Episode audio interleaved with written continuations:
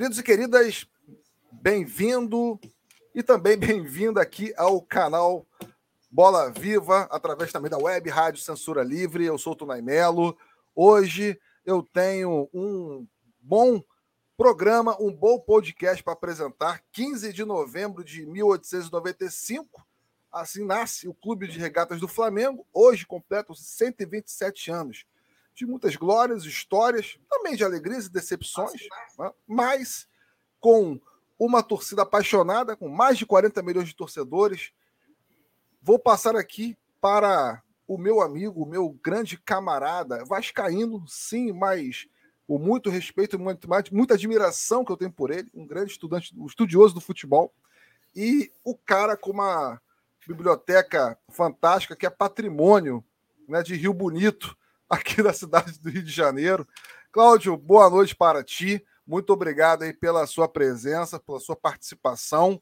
É você que é um rival rubro-negro, mas de forma respeitosa, né, sempre está presente para é, também né, conhecer a história do mais querido, que vocês também já conhecem. Verdade seja dita. Né? Boa noite para ti. Estamos juntos. Boa noite, Tunai, sempre juntos aí. Boa noite, Rafael. Boa noite a todas, a todas e a todos que nos vêm, nos verão, ouvem ou ouvirão, né?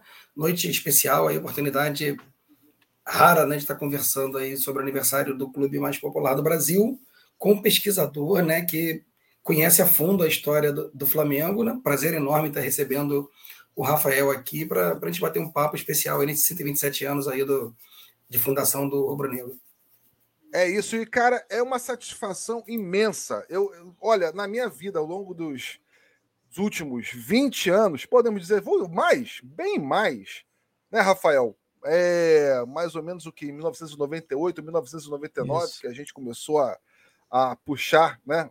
Os primeiros papos aí sobre futebol, rock and roll, cara. Pô, na época da escola, aonde os tempos eram outros, né? É, não eram tão obscuros né, como hoje, ou pelo menos a gente não sentia essa obscuridade, né, era tudo de uma forma mais inocente.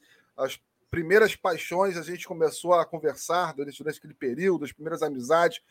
E para mim, assim, é uma honra, porque é, jamais eu iria pensar que eu ia entrevistar um, um amigo, né? É, eu não estou falando aqui com um pesquisador, um historiador, um professor de história da Universidade Federal Fluminense, né? Você vai se apresentar, você vai falar a sua bio, né? Faço questão. Mas eu estou falando com um amigo, rubro-negro, camarada de arquibancada, camarada é, de trocas de jornais, trocas de figurinha, né? De provocações né, com os outros amigos de outros clubes. E a ideia desse podcast, da gente falar com as pessoas, bater um papo sobre o Flamengo, é fazer com que elas se sintam cada vez mais à vontade em conhecer a história do clube, falar sobre os ídolos, falar sobre boas lembranças. Rafael, cara, para mim é uma honra, né? É... Agora eu vou passar a bola para você. Você que é um grande atacante, tem um pouco a gente bate aquela bolinha juntos, né? A gente não troca, não, não joga aquele futebol, né? Você como um bom, né, atacante estilo argentino, estilo Doval, né? Por falar em Flamengo Doval. Cara, passa a bola para você. Senão eu vou ficar emocionado aqui, eu vou, né, ficar meia hora falando. Pô, muito obrigado pelo convite, boa noite a todos. É, assim, eu me sinto honrado de estar dividindo espaço aqui com, com o Cláudio, com o Tunai, esse amigo querido assim que eu tenho praticamente a vida toda, né? A gente, a gente se conheceu aí criança ainda, né?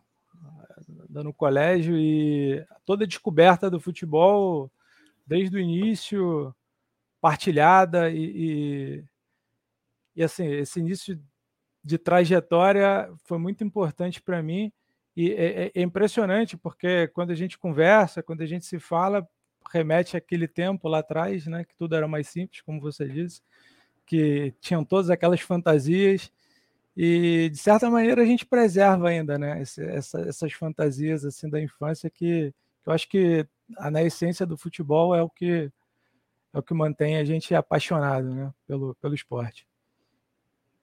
Maravilha. Rafael, agora fala a sua bio. Cara, fala como você é, se apaixonou pelo Flamengo, né? Por que o Flamengo? Uh, o que que representa né, o clube que nós torcemos para você.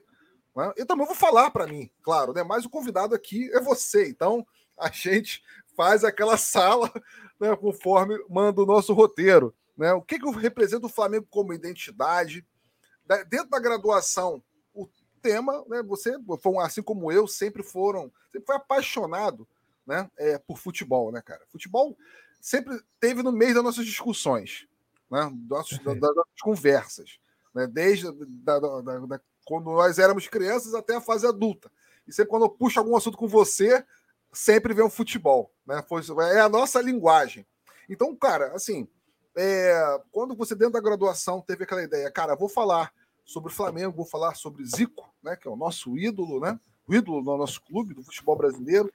É, quando você teve a, a, ideia, né, cara, poxa, de colocar, inserir o Flamengo dentro, né, da, dentro da sua vida acadêmica, né?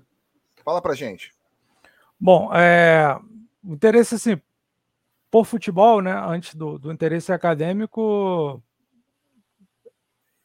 assim, ele sempre teve presente futebol, né, como, como na vida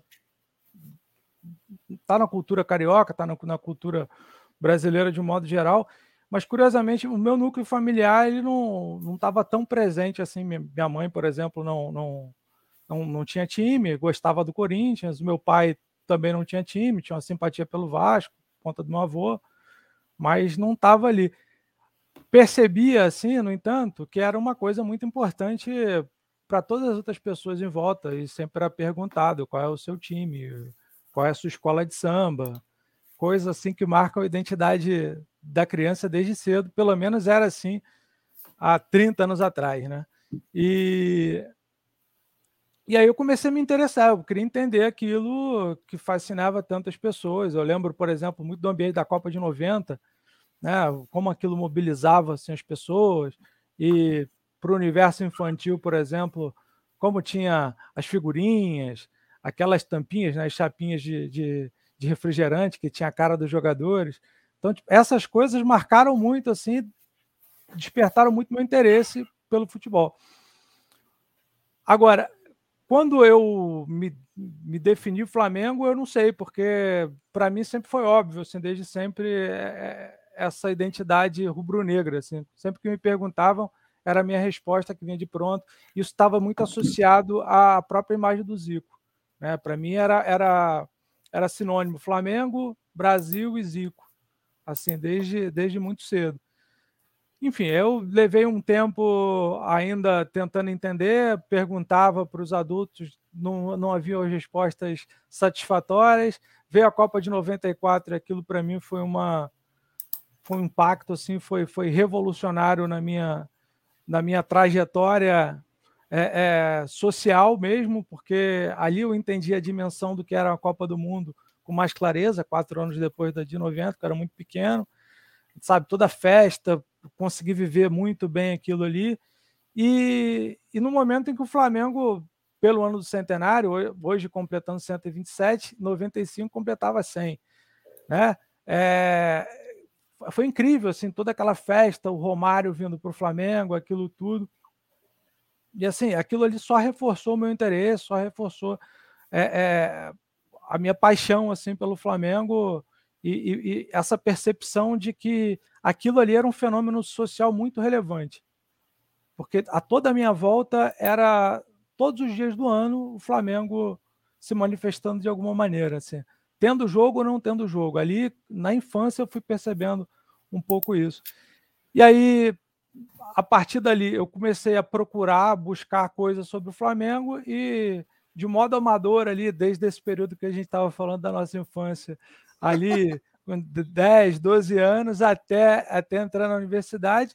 Foi isso, foi voluntariamente, de modo é, é, amador, tentando ler tudo que eu encontrava, tentando entender tudo que, que tudo que tinha, né? ver documentário e buscar jogos antigos, conversar com as pessoas que, que vivenciaram futebol é, das décadas anteriores. Eu queria entender aqueles fenômenos é, que mudam de tempo em tempo, que era que eu conseguia observar, por exemplo, imagens do, do, da Copa de 70, que já tinha uma grande diferença para a Copa de 82 e outra grande diferença para a Copa de 94, 98. Essa percepção de diferença eu buscava entender. Na universidade, não foi a minha primeira opção estudar. É, entrei na graduação ali, entrei na universidade em 2008 e não foi minha primeira opção de estudo, até porque eu nem sabia que era possível estudar esporte, né? Estudar história do esporte, história do futebol. E quando eu precisei fazer um projeto de pesquisa, é, dizer, uma disciplina, né? Que, que a gente tinha que elaborar um projeto de pesquisa, eu e, e o tema era livre, né? A professora determinou que que a gente pudesse escolher um tema que mais se interessasse e tal, buscasse uma bibliografia, procurasse um professor para trabalhasse com aquele tema para orientar. Então eu fui atrás de um professor e, e me indicou uma bibliografia e eu comecei a, a, a, me enveredar por aí. Isso em 2009 e só no ano seguinte, 2010, que eu comecei a, a estudar mais especificamente ali o Zico, o Flamengo, que foi numa mudança de orientação, já conversando com outro professor e explicando mais ou menos quais eram as minhas ideias, ele me encorajou, o professor Norberto, orientador, amigo querido, né, Norberto Ferreiras, argentino, né, apaixonado por futebol, íntia de Estudiantes e, e torcedor do Botafogo. É, ele, ele então, de cara, na primeira conversa que a gente teve, ele esclareceu assim, né, desatou uns nós assim, que é, que é incrível é como ele, como ele tinha, tem essa capacidade de, de desatar nós. E che, chegou para mim, depois de eu falar para caramba, assim, falar que eu pretendia, que eu me interessava muito pelo futebol dos anos 70, 80, 90. E quando eu falei do Zico como uma possibilidade de um estudo de caso, ele amarrou ali, ele desatou os nós e amarrou umas pontas e, e me deu uma direção me sugerindo que estudasse então o Zico, ter o Zico como objeto de estudo e indicou alguns caminhos. Já saí dessa reunião, dessa, dessa primeira conversa, né? foi na reunião, foi uma conversa preliminar, eu já saí com, com essa ideia do, do desse projeto de pesquisa, já com essa sementinha é, germinando, já de um dia para outro, já já empolgado e, e, comecei a elaborar o projeto de pesquisa, que depois levei para o mestrado. E, e tô aí até hoje. Nesses, Vamos nessa. Cara, é, sensacional, sensacional. E a nossa prime... nossas primeiras informações com relação ao futebol, com relação à leitura, né, talvez a nossa nova geração, né, obviamente, né, por conta da tecnologia, né, do avanço aí, da globalização, né, cara, ela se informa através do Twitter, né, entre aspas, né? através aí de sites, podcasts. A gente era o Jornal dos Esportes. Eu, pelo menos, comecei com o Jornal dos Começamos, Esportes. Jornal dos Esportes. Meio-dia, Globo Esporte, Esporte Total na Band. Né? Eu não tinha TV por assinatura na época, nem, nem imaginava ter, né? Naquele período. E. É, a Sky, a Sky chega no Brasil em 96, cara. 96. Pra... Exato. Só ter parâmetro. A Globosat, Globosat né? É, Globosat. Eu assistia Globosat os jogos pelo rádio, cara. Né? Eu vou começar a assistir jogos pela, pelo pay pela televisão, a partir, claro, né? Meado dos anos 90. Mas antes, né? Passava-se os jogos que eram transmitidos em São Paulo. Né? Acontecia em São Paulo. No Rio, né? Era fechado. Trafique, né? Isso, isso. E 2000, cara, 2003, 2004, eu comecei a ter acesso ao pay-per-view, ao pay-per-view, né? Podemos dizer assim. É, hoje, né? completamente diferente. Inclusive, é um outro debate, tá? estão excluindo até pessoas, né, cara? Mas, enfim. E depois o lance, cara, também, um grande jornal, sim, colunistas que a gente hoje. 1997. Sim, sim, sim, sim. Ganhava, então, Flamengo ganhava domingo, a gente comprava o jornal. Flamengo perdia. Era isso que eu ia brincar com você. Vocês começaram no JS, que eu vivi muito, mas rapidinho migrou para o lance, né? Que já no final da década de 90 foi ocupando Não, o lance, espaço. O lance para mim, o lance para mim foi muito importante. Assim, o primeiro ano do lance, primeiro ano do jornal, eu tive todas as edições. Eu tinha guardado, eu até procurei. Você aqui. comprava, eu pegava emprestado na escola para ler. Perfeito. E eu guardava, eu, eu catalogava os jornais. Pô, cara, assim, então comprei tinha, muito lance também, Rafael. E era onde cara, a gente conseguia ter notícia do futebol europeu, notícia do, do, mundo do esporte de uma maneira geral, porque o Jornal dos Esportes ele foi ficando muito limitado. Né? O Rosinha ele foi ficando muito muito local mesmo, né? Para futebol mais mais do Rio até do que do que nacional, inclusive. E o lance foi um processo abriu, parecido, né? verdade. Né? Não só com o JS, né? o JB também, Jornal do Brasil, foi perdendo qualidade, o pessoal Perfeito. migrando aí para o Globo, para outros veículos, né? Pô, deixa eu aproveitar, já que você estava falando, perdão aí pela, pela queda, que apagou tudo aqui em casa, né? Você falou que em 90 era muito, muito jovem, tomou a dimensão aí em 94.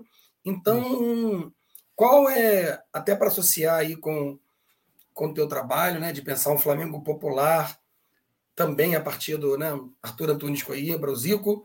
Qual é o primeiro time do Flamengo que fez o jovem Rafael começar a ter esse vínculo né, de, de fato?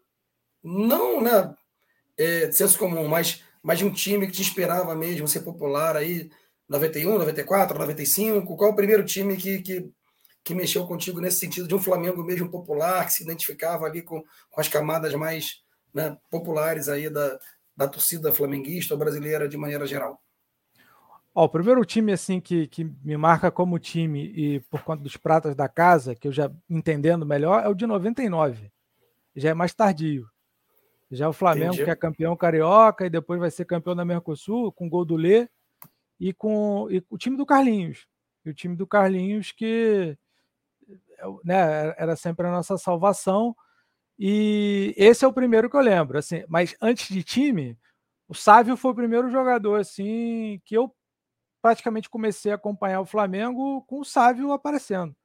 Então, o Sávio até 97, enquanto ele esteve no Flamengo, assim, ele foi a, a, o grande jogador, aquela coisa do Anjo Louro, do novo Zico. Então, como eu disse, o, Zico, o nome do Zico estava muito presente e o do Sávio estava muito associado a ele. Então, quer dizer, era o jogador da base. Era o jogador da base. Era, ele, era, ele era o Flamengo. Ele foi o Sim. Flamengo durante, durante aquele período. E, e para mim, ele.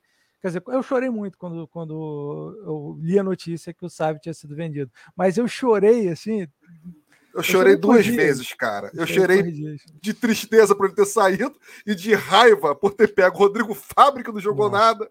Zé Roberto, quando jogou nada. Palinha, que chegou aqui morto. Cleison. Mas... o pacotão, assim, né?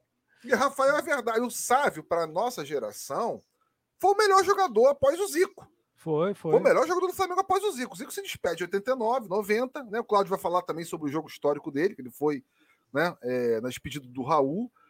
É, enfim, sobre o time dele, né? A seleção que nós fizemos aqui. E, e o, o Sávio foi aquele jogador, um craque, craque, genial, carregador de piano, merecia ter jogado uma Copa do Mundo, na minha opinião. Fez uma carreira no exterior magnífica, na minha opinião, magnífica. Pode, pode não ter sido, é claro, né? genial, como foi o Fenômeno, sim, sim. como foi o Ronaldinho Gaúcho, entre outros grandes gênios. Mas fez uma carreira excelente no Real Madrid, né? no Saragossa, né? e voltou ao Flamengo 2006, aquela né? memória afetiva faz a gente sonhar né? mais do que a gente pode. Hoje a gente entende melhor, né, a, a volta, assim, até por outros podcasts, assim, que jogadores do Flamengo do período têm frequentado e contado algumas, alguns bastidores, as condições do Flamengo, assim, eram piores do que clubes amadores de bairro, né? De não ter chuveiro, assim, coisas absurdas. Então, na época a gente ficava, eu, por exemplo, fiquei muito magoado com a volta do Sávio, ele veio, ficou machucado, depois foi embora de novo para o Real Sociedade. E, e assim, é, a sensação de desamparo, né? Fala, pô, cara, que isso? Como é que você vai embora e vai deixar a gente? Só que assim, não tinha a menor condição a nível profissional do, do, de um atleta do nível dele jogar assim no futebol, quer dizer, não no futebol brasileiro, mas no Flamengo especificamente, porque não tinham condições mínimas, né? De trabalho mesmo, de preparação. E a, e a exigência da categoria de base?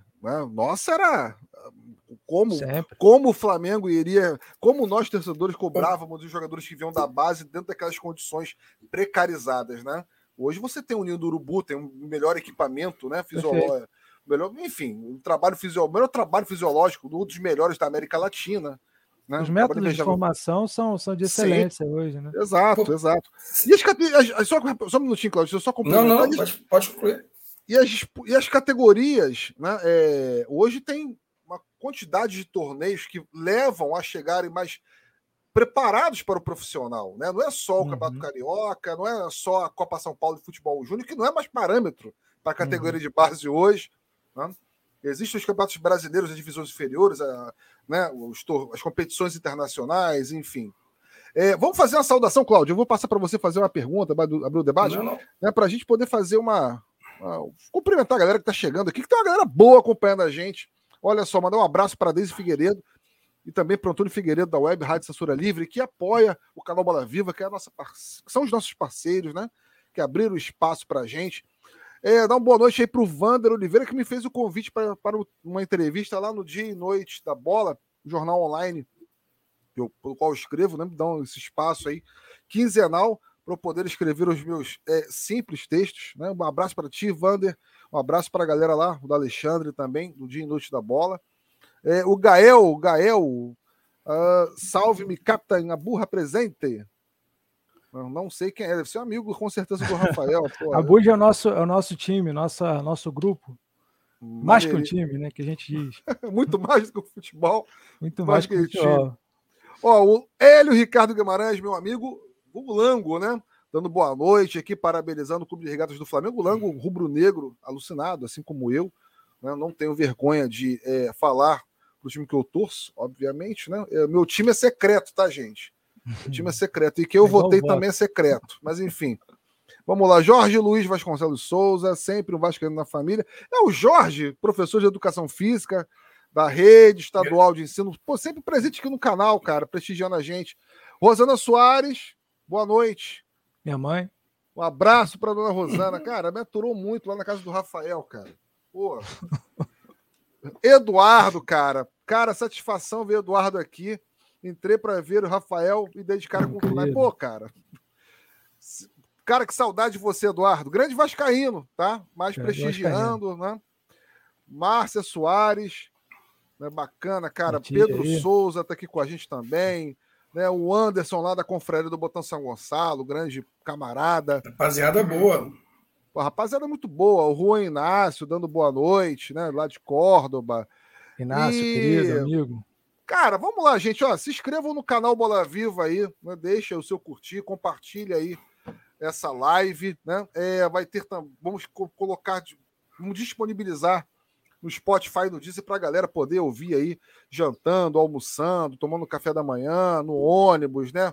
Pedalando, caminhando e mais à vontade. Né? Mas é muito importante vocês curtirem e compartilharem o nosso canal para que a gente possa continuar crescendo e sempre disponibilizando bons debates, né? Com muita informação, né? Futebol para a galera aí que procura, né? Sempre uma programação além do senso comum. Né? Futebol não é só tática, futebol não é só gols marcados, não é só gols pró, não é só gols contra, né? futebol não é só resultado. Futebol envolve pesquisa, futebol envolve é, debate, um olhar mais social e crítico da, com relação à nossa sociedade. Bom, vou passar agora para o Claudio Márcio, já falei muito. Já fiz um merchandising aqui do canal. É, é meia, meia pergunta, agradecer a galera toda que está conosco aí, né? Também reforçar aí a fala do Tonai curtam, divulguem, compartilhem, sempre importante, né? Só, só, só, assim que a gente cresce, que vai alcançar cada vez mais pessoas aí e lugares que hoje estão dominados aí pela grande mídia. Mas você estava falando do Flamengo, né? O, o Rafael, minha pergunta vai nessa direção. É impressionante, né? Você, é, nossas gerações são diferentes, né? A minha para detonar e, e a sua. E assim, é, eu cresci não só o Flamengo, seria leviandade falar. Todos os times com muita dificuldade, né? Muito amadorismo você está falando né, do Sávio, e, e, eu me lembro, imagino que vocês mais ainda, né, até por outras questões, do famoso jogo lá que o Kleber Leite né, era presidente do Flamengo e que o ingresso custou três reais e que ele eu fez fui. a bravata lá. Se o Flamengo perdesse, não, né, eu fui. Ele eu devolveria o dinheiro, o dinheiro e, e, ficou famoso, né? Que a torcida cantando, né? O presidente devolve o meu dinheiro para comer cachorro quente. Você vê a, diferença, né? E por mais que, enquanto torcedores e tudo, né? É, o que é que. Daí a minha pergunta. Para alguém que estuda o Flamengo e que viu né, grande parte desse processo de transformação, não só como torcedor, mas como pesquisador, como é que é ver essa mudança do clube mais popular do Brasil para um clube que hoje tem uma distância né, quilométrica do ponto de vista de arrecadação e até de estrutura para os seus rivais, diretos aqui no Rio. E talvez quem chegue mais perto hoje seja o Palmeiras, né? Porque o Galo está muito no, no mecenato, né? Se acho que se não é ação aí dos, dos quatro R's lá, o Atlético não, não competiria aí com, com o Flamengo e com o Palmeiras. Mas então a, distância hoje é abismal, né? Assim, abissal. É, como é que é ver esse processo de mudança de um Flamengo que historicamente teve muitos problemas de amadorismo, de gestão, para se tornar esse clube e ainda assim cada vez mais popular? Assim, é, assim, é, é satisfatório, é, é, é por, por, por, mais óbvio que pareça, é, é dizer, é, mas a gente, a gente tinha essa expectativa desde 95. Mesmo não entendendo a promessa desse Flamengo moderno, desse Flamengo sendo a locomotiva do futebol brasileiro nesse sentido de, de, de estar na vanguarda das melhores práticas, essa promessa ela existe desde o Kleber Leite. Né? Quer dizer, no final das contas, o que ficou foram, foram as dívidas, né?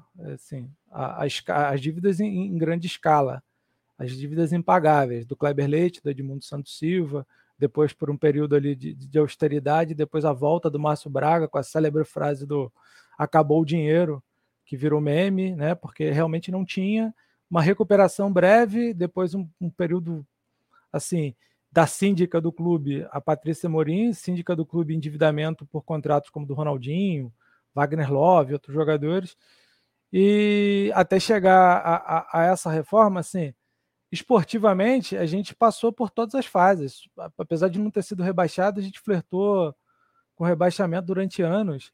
E, e essa era a, a expectativa do, do, do, Flamengo nesses anos, assim, se salvar para o próximo. E para o próximo tentar realizar a grandeza que o clube merecia, que a gente achava que alcançaria sempre no próximo ano. Era sempre, sempre no, no, no que estava por vir. Isso é impressionante como todo ano, todo ano, por pior que fosse a situação do Flamengo, a gente acreditava, assim, torcedor médio estava na boca de, de 10 a cada 10 rubro-negros que no ano no, no, próximo ano o Flamengo iria se recuperar, iria chegar ao seu lugar de direito, né? Que, que era esse é, um, um, lugar mesmo mais no topo do futebol brasileiro. Nunca aconteceu. Então, quando a gente viu a, a, a mudança, por exemplo, ali da, do segundo mandato do, do, do Márcio Braga, que parecia ser tudo mais do mesmo, desde o último mandato dele até o, o, o último mandato dele lá, o Flamengo campeão brasileiro 92, né, que tinha sido o último título, até o último mandato dele ali, que ele já nem era o presidente de exercício, ele estava licenciado, era o Delaí Dombrowski, que era o que era o, o, presidente interino, que foi candidato à presidência na, na, na, na eleição, e o Flamengo voltou a ser campeão depois de 17 anos, a gente viu um Flamengo estagnado, basicamente. E a promessa da, da gestão seguinte que venceu a Patrícia Morim, que era, era um quadro da, da política da política formal também, da política profissional matucana ali, com, com é, uma proposta de, de austeridade, só que ao mesmo tempo a gente não viu nada disso já no ano seguinte. Quer dizer, o Flamengo campeão de 2009 para o de 2010 era o mesmo Flamengo que a gente viu na, nos anos anteriores.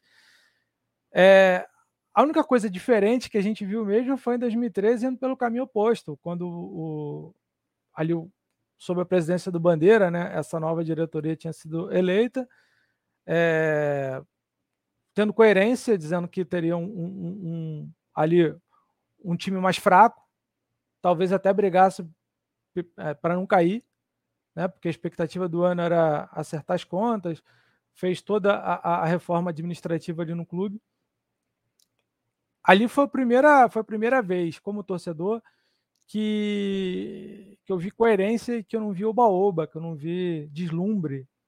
Isso e o Márcio Braga também, quando voltou, do acabou o dinheiro, porque foi, foi isso, foi assim, um choque de realidade.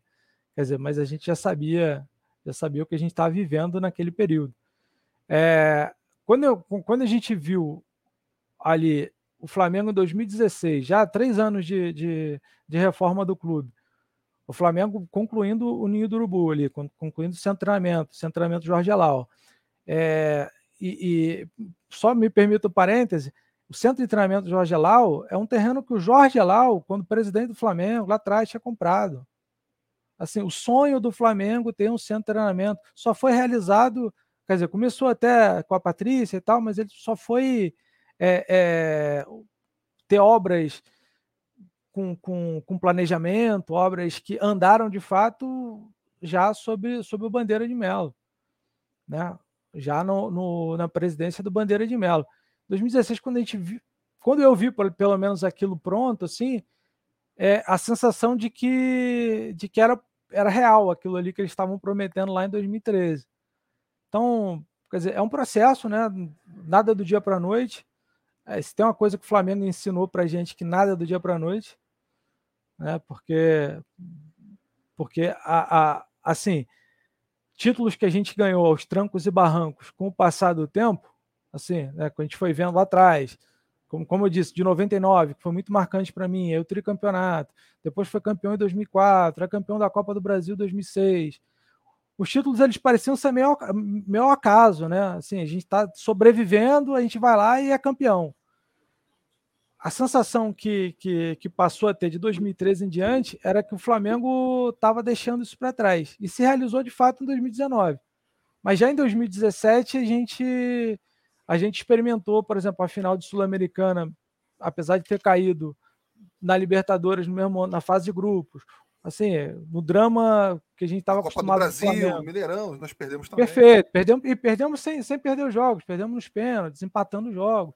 Então, assim, o Flamengo chegando e fazendo frente, sendo competitivo e sistematicamente. Isso que foi mais impressionante, principalmente depois de 2016. 2016 até agora. O Flamengo sistematicamente é, realizando esportivamente aquilo que foi projetado em todo o setor do futebol, né? a profissionalização de, de todo o bastidor. Né? Isso aí, é, isso para mim é o, é o, mais impressionante. E, e, Rafa, assim, uma observação do que você colocou com a profissionalização, com a modernização né, do, do, do Ninho do Urubu, do CT do Jorge Elal. Né? O Flamengo, é, hoje, né, hoje não, né, pelo menos há quatro, cinco, seis anos, até nas competições, nas categorias de base, começa a colher seus frutos. Sim. Mas você tem, né, com, é o que a gente começou a conversar aqui, né, há, há minutos antes, minutos antes. É, imagine, né, aquela geração com o Flamengo dos anos 90, os jogadores que é, foram, né, para o Corinthians, que foi o caso do Marcelinho, o Djalminha, que saiu, né, num, num conflito com o Renato Gaúcho, com o Guara, por Guarani, né, o Paulo Nunes para o Grêmio, entre outros grandes jogadores que se formaram no Flamengo com essa estrutura que o Flamengo tem hoje com a categoria de base. Né? Marquinhos. Sim, outros que ficaram também, que se destacaram. Joga... Velho, o Fa... sim. sim. o Fabinho, que jogou muito a bola no Grêmio, muita bola no Cruzeiro, inclusive foi campeão da Libertadores pelo Cruzeiro. Né? Imagine né, toda essa, essa formação que o Flamengo é, ofereceria para esses caras. Né? É, quanto daria de retorno? E esses retornos começaram, a, começaram a, a, a surgir no Flamengo. Né? Vinícius Júnior, Paquetá, né? É... alguns nomes que vão surgindo aqui, gente. Ah, o Lázaro que saiu o Lázaro. Sim. São vendidos para manter um forte elenco. Né, é. que o Flamengo tem hoje. E o Flamengo vende bem os seus atletas e tem autonomia para isso devido à sua preparação.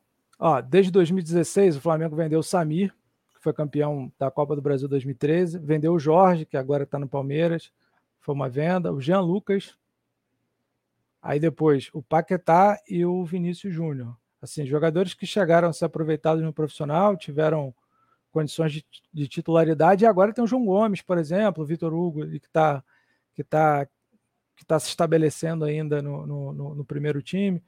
É, é, é, curioso isso, porque assim, a gente teve muitas gerações perdidas, muito desperdício ao longo do tempo. E assim, quando a gente pega lá atrás, a, da formação do Zico, a geração do Zico, aí as meias gerações, até formar o time ali de 78 a 83, né? a gente tinha um método de formação, a gente tinha uma ideia ali implementada no clube e, e isso era um modelo. né, do craque o Flamengo faz em casa, e o Flamengo seguia esse modelo. Depois tem a geração de 87, né, uma renovação, jogadores foram saindo, foi trocando, fomos campeões ali em 87, e depois a geração da campeão da Copa São Paulo, que é essa que você estava se referindo ali do, do, início dos anos 90. O Zinho, é, Zinho lembrar do Zinho. É, aí jogadores que, que eram daquela, quer dizer, que eram de meia geração anterior e que estavam ali, como o Djalminha, o Marcelinho, o, o Paulo Nunes, o Fabinho, quer dizer, base, essa base também levou o Flamengo ao título de 92. Só que depois disso entra naquilo que a gente falou anteriormente das promessas de um Flamengo. Quer dizer, a ideia do neoliberalismo aplicado ao futebol sem nenhuma coerência enquanto projeto esportivo, né? É, sabe? É, é, baseado no espontaneísmo. Então, assim, contrata ou traga um fluxo de capital para que as coisas acontecem. Isso não existe em lugar nenhum. Isso, inclusive, é uma ilusão do, do, do próprio liberal médio, que acha que o capital por si só ele resolve. A ideia ali do Plínio Serpa, do, do, do Kleber Leite, né? o Plínio Serpa era o vice-presidente do Flamengo, era quem também negociava, quem, por exemplo, negociou a vinda do Edmundo para o Flamengo ali em 95, né?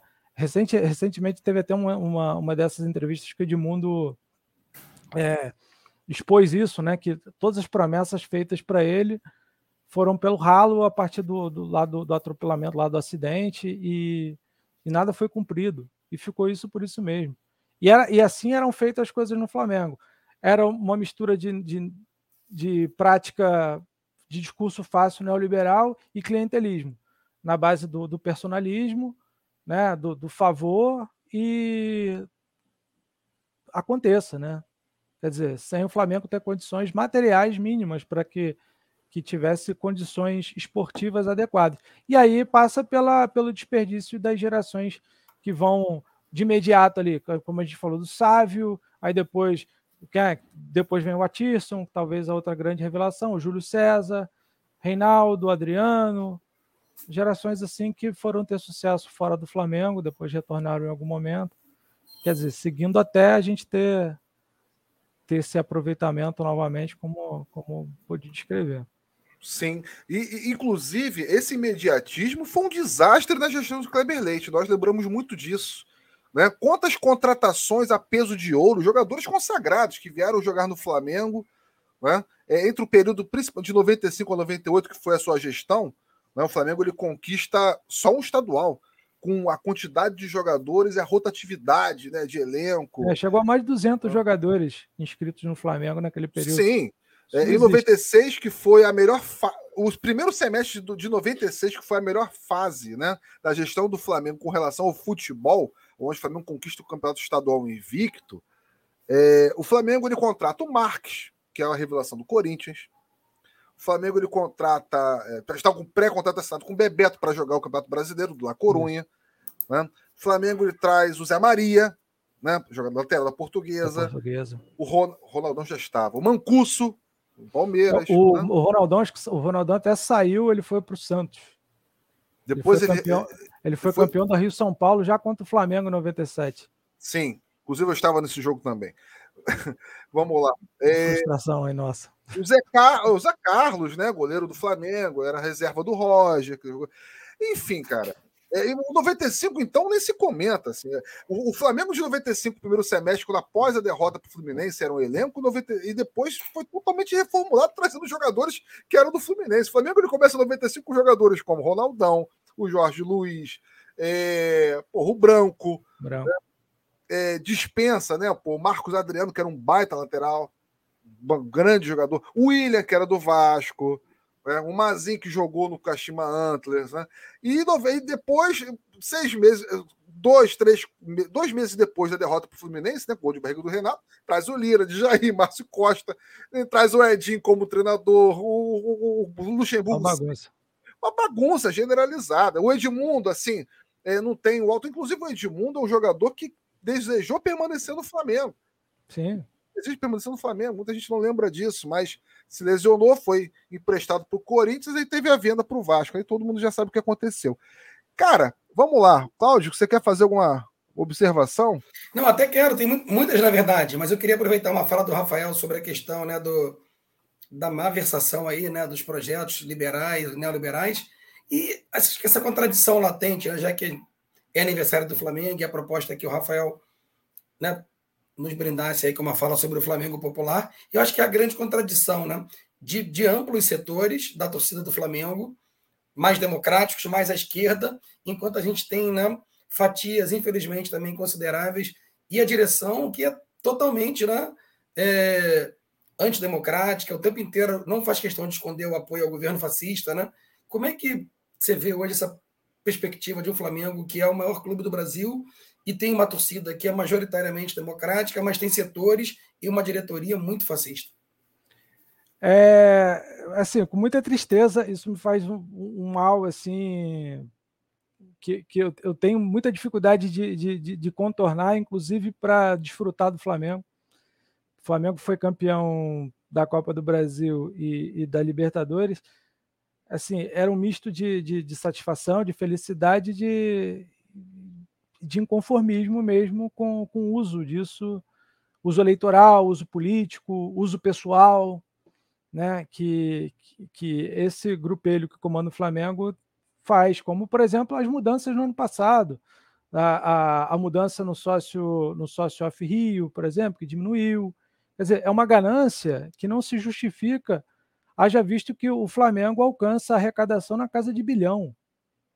Então, assim, é, é, é, uma, é, é mesquinho, é, é, é, é ganancioso e é um uso é, é, é, político deliberado e o cinismo quando tem um pronunciamento público de negar o que a gente constata pela realidade, pelos fatos, né, pelo que é manifestado e pelo que a gente verifica é, é, em off mesmo, assim, por quem cobre o clube ou por, pelas redes sociais, né, como no dia após a conquista da Libertadores eles com ainda atual presidente da República, posando com a taça e fazendo aquele, todo aquele proselitismo, que aliás é proibido pela lei eleitoral.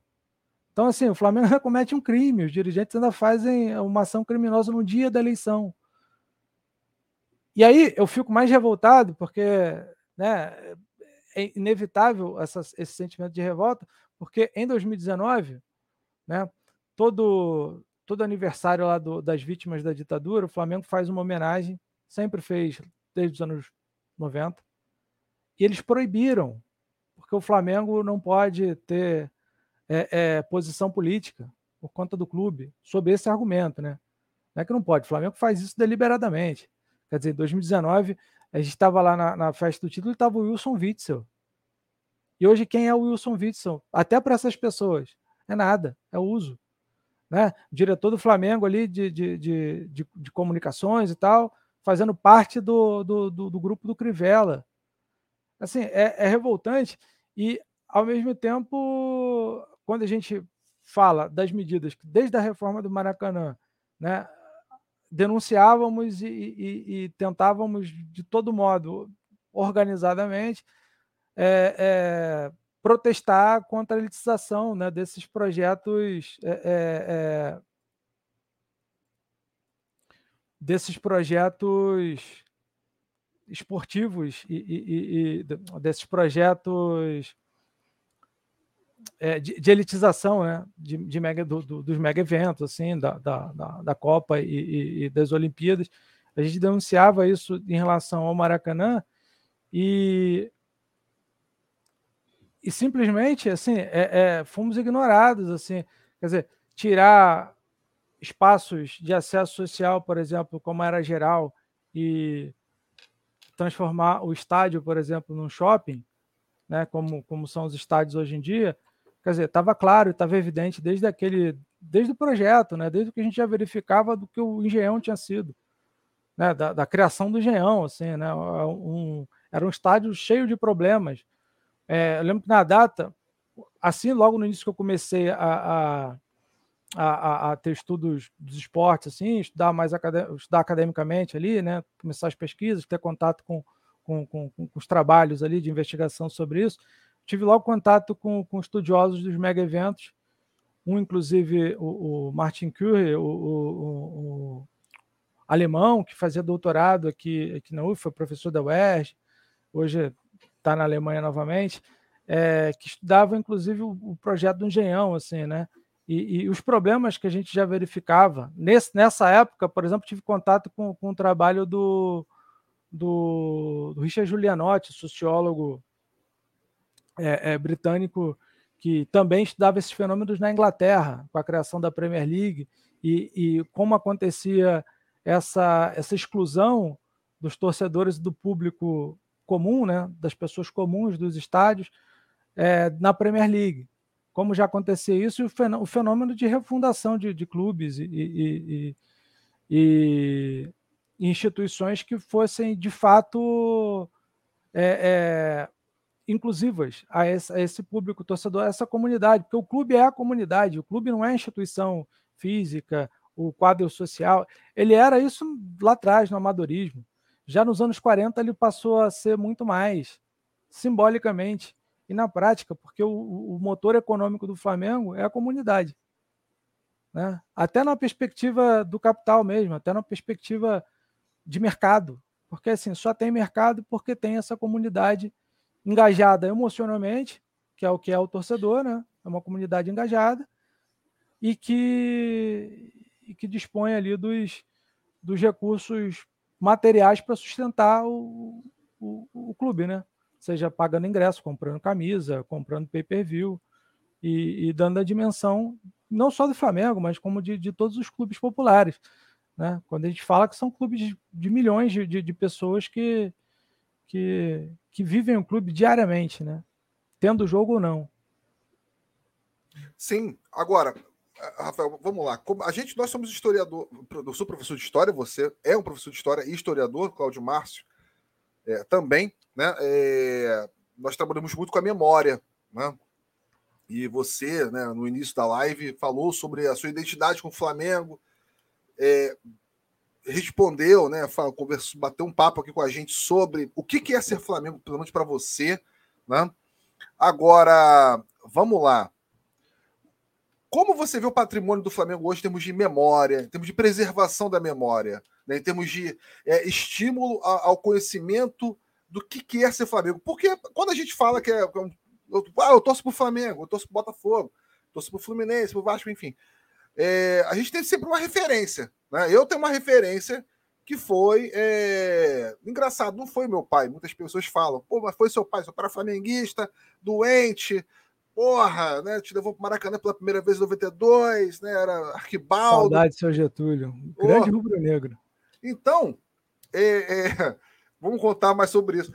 Cara, eu, o que me fez levar a ser Flamengo foi, foram duas coisas. O próprio nome Flamengo, eu acho esse nome muito forte, eu era moleque. É, e tam, o grito de Mengo, né? Isso me apaixonou quando era moleque. O grito de Mengo, que hoje né, no, na arquibancada ofusca, né? Mas é uma crítica que eu tenho aí já para outra Sim. discussão. Né? O grito de Mengo e as cores, vermelho e preto. Eu sempre achei, essas cores fortes. Né? É, sempre gostei. Né? Sempre, pô, até nos meus times de botão eu sempre escolho o vermelho, o preto, enfim. É, na maioria das vezes. E agora, molecada, ou aqueles que, poxa, eu torço pro Flamengo porque normal também, legítimo. Pô, minha mãe, meu pai, meu tio, né? É, ou por causa de um ídolo. E agora, como é que você vê? Como é que você vê isso? A, mole, a molecada com conhecimento dentro do clube, como é que você costuma trabalhar isso? Até dentro de sala de aula, é, ou fora, com relação à memória futebolística, à cultura futebolística, né? se tratando do Flamengo. É, é, é, assim, é um desafio, é um desafio do nosso tempo a preservação da memória como um todo, né? Para além do futebol, assim, é muito difícil até para a gente que trabalha lecionando história é, dar a dimensão da importância que é a sua integração com o processo histórico, com o passado, né? Sempre com questão do presente, porque as questões do presente elas vão ser respondidas pelos é, é resultado, né? Então no campo da, da do, do, futebol, né, no, no, assim como torcedor, enquanto instituição, o Flamengo melhorou um pouco, melhorou um pouco o resgate do passado e da memória, né? Essa, essa desde 2013 para cá, mas é, é ruim. A forma como, como o clube lida com isso é ruim, é deficitário, né?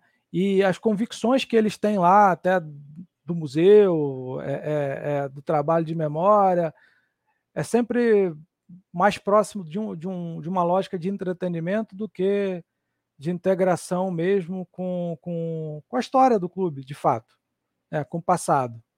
Que aí é, é com o passado que é o, é o Brasil, né? Assim, o, o, Flamengo, por isso que a gente falava antes da tese do, do, do, do Renato Coutinho, é, é, é, ótimo, porque dá a dimensão de como o Flamengo é, é, é, é Brasil nesse sentido também, em termos de, de, de, de fenômeno social, de fenômeno cultural e, e, fenômeno esportivo.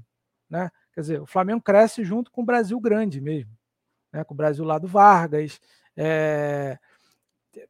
Você falando agora sobre, sobre essa sua relação com, com o grito de Mengo, que, que eu partilho também, assim, é, é, é uma, é um mantra, aquele mengo, aquilo ali tipo, me arrepia e eu, desde pequeno é, é, é uma, é uma das marcas assim, de, das, das memórias afetivas.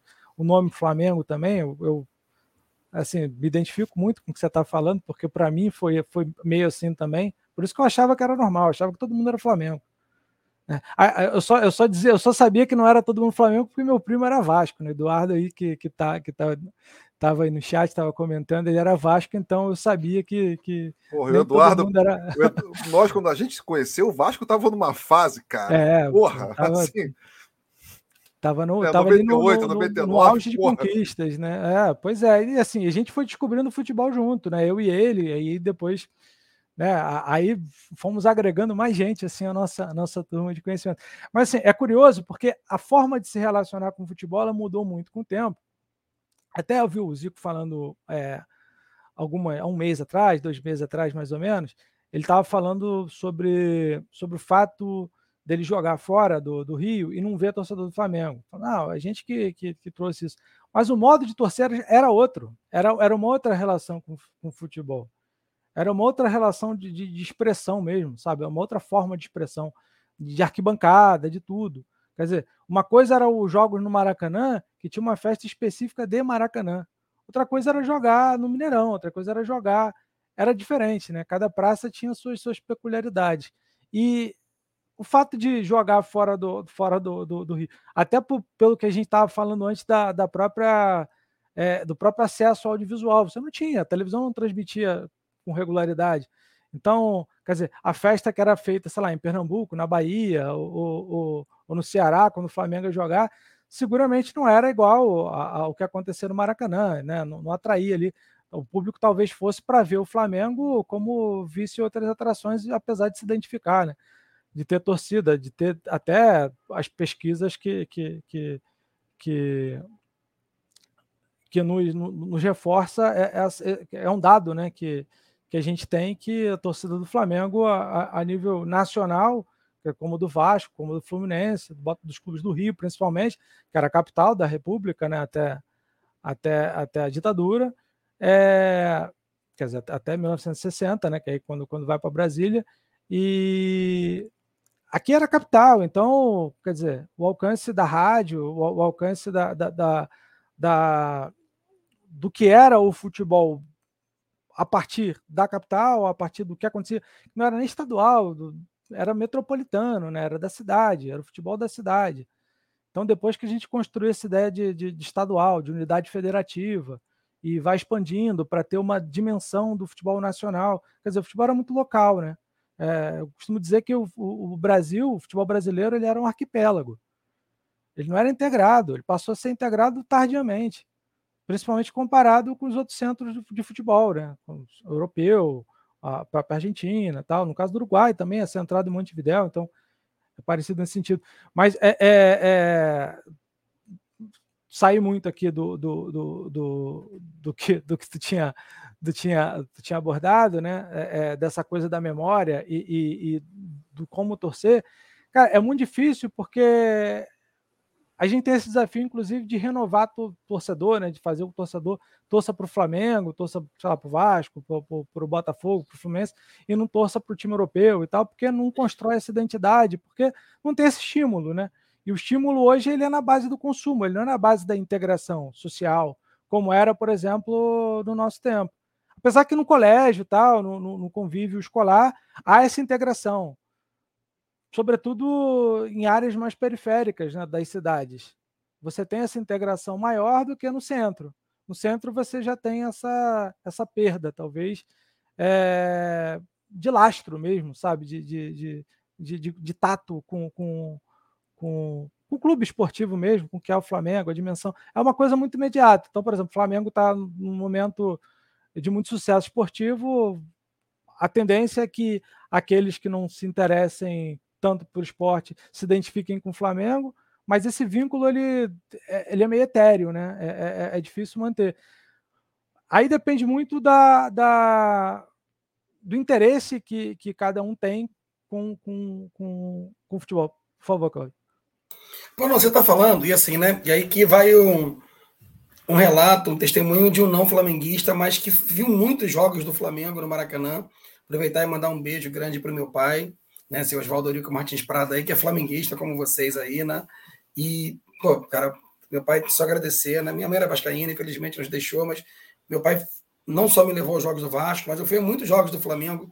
E uma coisa que eu te confesso, vocês têm muito mais propriedade do que eu para falar, eu não frequento os jogos do Flamengo hoje, Rafael, mas os poucos que eu vi, assim, né? Quando falar recentemente, sei lá, dos anos 2010 para cá, não é a torcida do Flamengo que eu aprendi a conhecer no Maracanã. Muitas vezes eu vi times do Vasco ou do Fluminense muito melhores que o Flamengo, já após Zico, e a torcida do Flamengo começar a cantar uma música que hoje você quase nunca vê a torcida do Flamengo cantar, e o próprio Júnior e outros jogadores né, falaram: essa música fazia a gente transpirar e, e jogar, às vezes, muito mais do que podia, que é o que? Cante comigo, Mengão, acima de tudo, rubro-negro, né? Ó, meu Mengão, eu gosto de você, quero cantar ao mundo inteiro a alegria de ser rubro-negro. Esse, para mim, o desuso dessa memória, dessa música, que era uma música de, de inflamar, assim, né? É, e eu falo das coisas ruins também, né? não só boas. Ao mesmo, quando você tinha disputa mesmo, de facção, como tem no Vasco, no Fluminense, você via jovem brigando com a raça. Hoje você tem uma torcida muito gourmetizada. É ruim para mim, enquanto alguém que aprecia futebol, olhar para a arquibancada no jogo do Flamengo e ver uma arquibancada majoritariamente branca.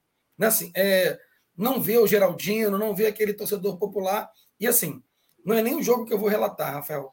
Mas um dos jogos que eu fui com meu pai e que lembro dessa música, o Fluminense acabou sendo campeão. Foi um jogo que o Flamengo estava perdendo, já na, no famoso tricampeonato.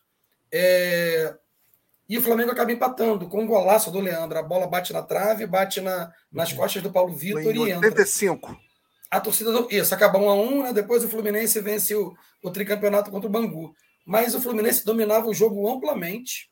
E nesse dia eu estava na antiga cadeira azul, com meu pai, meu irmão, e a torcida do Flamengo toda ficou de pé e quem estava na cadeira começou a cantar, né? É, e o time incendiou, cara. Isso já devia ser, sei lá, 38, 39 tempo, e aí o gol sai, uhum. quase vira. É, é estranho, assim, quando a gente vê mesmo os jogos, não sei qual é a sensação de vocês. E, e poxa, tá. Ah, jogar no é, é pressão no Maracanã porque tá cheio. Mas, pô, para mim é muito diferente de olhar assim. Uhum. Não é aquela coisa que dá medo, né? Assim, se ia jogar contra o Flamengo no Maracanã, o camarada já entrava aterrorizado.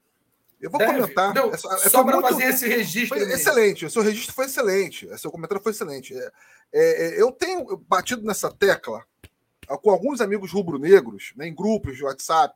Alguns, é, mandar um abração, cara, para ele, que é o André porra, Bispo, um amigaço meu, que é membro da raça rubro-negra né, aqui de São Gonçalo, né, camarada, pô, meu irmão, né, posso dizer assim, o Rafael conhece. É, é, cara, o cara vive de Flamengo assim como nós, né, mas ele, né, é uma coisa assim, pô, meu irmão, se ele puder vender a casa para comprar todos os ingressos da temporada do Flamengo e dentro e fora do país, ele vai, né, enfim. É, olha só, eu vou fazer um relato aqui, né, que isso, ó, ó, eu já, eu já venho batendo nessa tecla, como eu disse, e eu vejo na real, tá? É, eu fiquei. Eu, nunca fiquei tão afastado do estádio como esse ano. Nunca fiquei, né? É, o estádio, para mim, era um programa de final de semana. Ou e depois da, da modernização do Maracanã, eu frequentei é, com bem, assim, uma vez por mês, né, uma vez, um jogo por mês ou dois jogos por mês, enfim. Tinha, eu tinha muito mais regularidade. Né? O André até me cobra com relação a isso. Pô, você tem que estar mais presente, cara. Você tem que, porra, né? não pode abandonar a nossa trupe. Mas fomos por outros motivos, é claro, né? Problemas particulares, a vida também da gente tomou outros rumos que a gente até acaba, não deixa de acompanhar o clube, mas a gente se afasta do, do, do espaço. Cara, é, foram dois jogos que eu fui e venho acompanhando isso, essa discussão na, nas redes sociais, através né, de membros, como eu falei, de grupos, né? É, e é isso, Cláudio. Eu fui Flamengo e Havaí agora. Tudo bem, jogo festivo, né, um jogo que né, não valia absolutamente nada. Foi muito um bom jogo para você né, ir com a, a, família, né? Ou, digamos assim, um jogo para você ir com, com alguém que né, queira conhecer o Maracanã, né, sem aquela pressão de ganhar, aquela coisa toda, algum jogo de festa, né? É, e mas antes eu fui um Flamengo e Vasco pela taça pela taça Rio, pelo Campeonato Carioca, foi um ganho de 1 a 0, gol do Arão, né? E o Flamengo ele chuta uma bola, né? O time chuta uma bola, pô, a bola passa perto do gol. Cara, eu sozinho no Maracanã, eu sozinho no Maracanã, na minha, na minha, na minha, na minha arquibancada, no meu espaço ali, eu comecei a gritar Mengo, cara. Eu comecei a puxar Mengo. Perigo de gol, Mengo. Cara, ninguém, não vi ninguém cantando isso. E assim, eu me senti, sabe, mal, cara.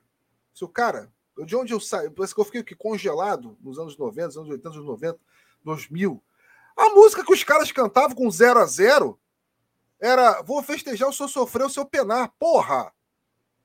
É.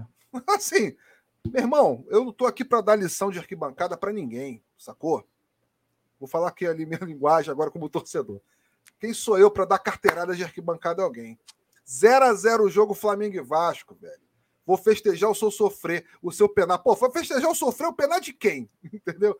E o. Tudo olha bem. só. E, e o Cláudio? Não, sem, não, sem, sem contar, né? O Rafael tá falando de memória, você perguntou para ele sobre memória. Os mais jovens talvez não associem, mas essa música era uma música intimamente ligada a quem? A torcida do Botafogo. Sim. Total. Foi apropriada total. pela do Flamengo, né? Total. É, a gente apropriou muito por conta do Ronaldo ali, entrou no repertório, não saiu mais, né? Total. E assim, Rafa, é, cara, é, eu ouvi uma live, né, da, de membros, né, é, de grupos da, da raça rubro-negra, se eu não me engano, né, da Fla History, né, que é um, um, uma página no Twitter uhum. que eu uhum. gosto de acompanhar. Os caras né, é, fazem umas publicações históricas bem legais, jogos memoráveis. Bacana. Aí eles falaram justamente isso, cara. O, a música Ó oh, Meu Mengão, Eu Gosto de Você tem uma representatividade disso. Primeiro que hoje né, é uma coisa patética, na minha opinião. Um, os dois times entraram ao mesmo tempo em campo, né? Uma coisa ridícula. Né, não, tem, tem, não tinha nada mais gostoso eu chorava toda vez que eu ver o Maracanã quando você. Torcida, quando o jogador do. Quando o time entrava do Flamengo entrava em campo primeiro, fazia aquela saudação, aquela festa. Era um ritual. Até fogos. Não, cara, o jogador sentia é. aquilo, cara. O jogador Chuva sentia. de aquilo. papel higiênico. Isso. Porra, o Júnior, o Leandro, o Zico. Cara, imagine só o Gabigol hoje entrando do Maracanã com aquela, com aquela receptividade que a torcida do Flamengo fa fazia, cara. Entendeu? cedo, né, cara? As bandeiras saíam do meio de campo e aí Exato. Canto, né? E, cara, o, o, canto, o Homem Mengão era um canto de entrada do Flamengo no gramado. Os caras pegam o hino hoje e eu emenda justo com o Homem Mengão. Os caras conseguem matar o hino e conseguem matar o Homem Mengão. Né? Aí o André, pô, mas os caras estão da arquibancada hoje. Eu não vou falando de torcida aqui, porque eu não vou ser, não quero criar polêmica, tá? Mas, cara, assim, uma, assim, meu irmão, será que esses caras têm a noção do que, que significa o homem ou mengão da arquibancada, cara? Cantar um hino pro Flamengo. Porra, não, não se grita nem o U, né?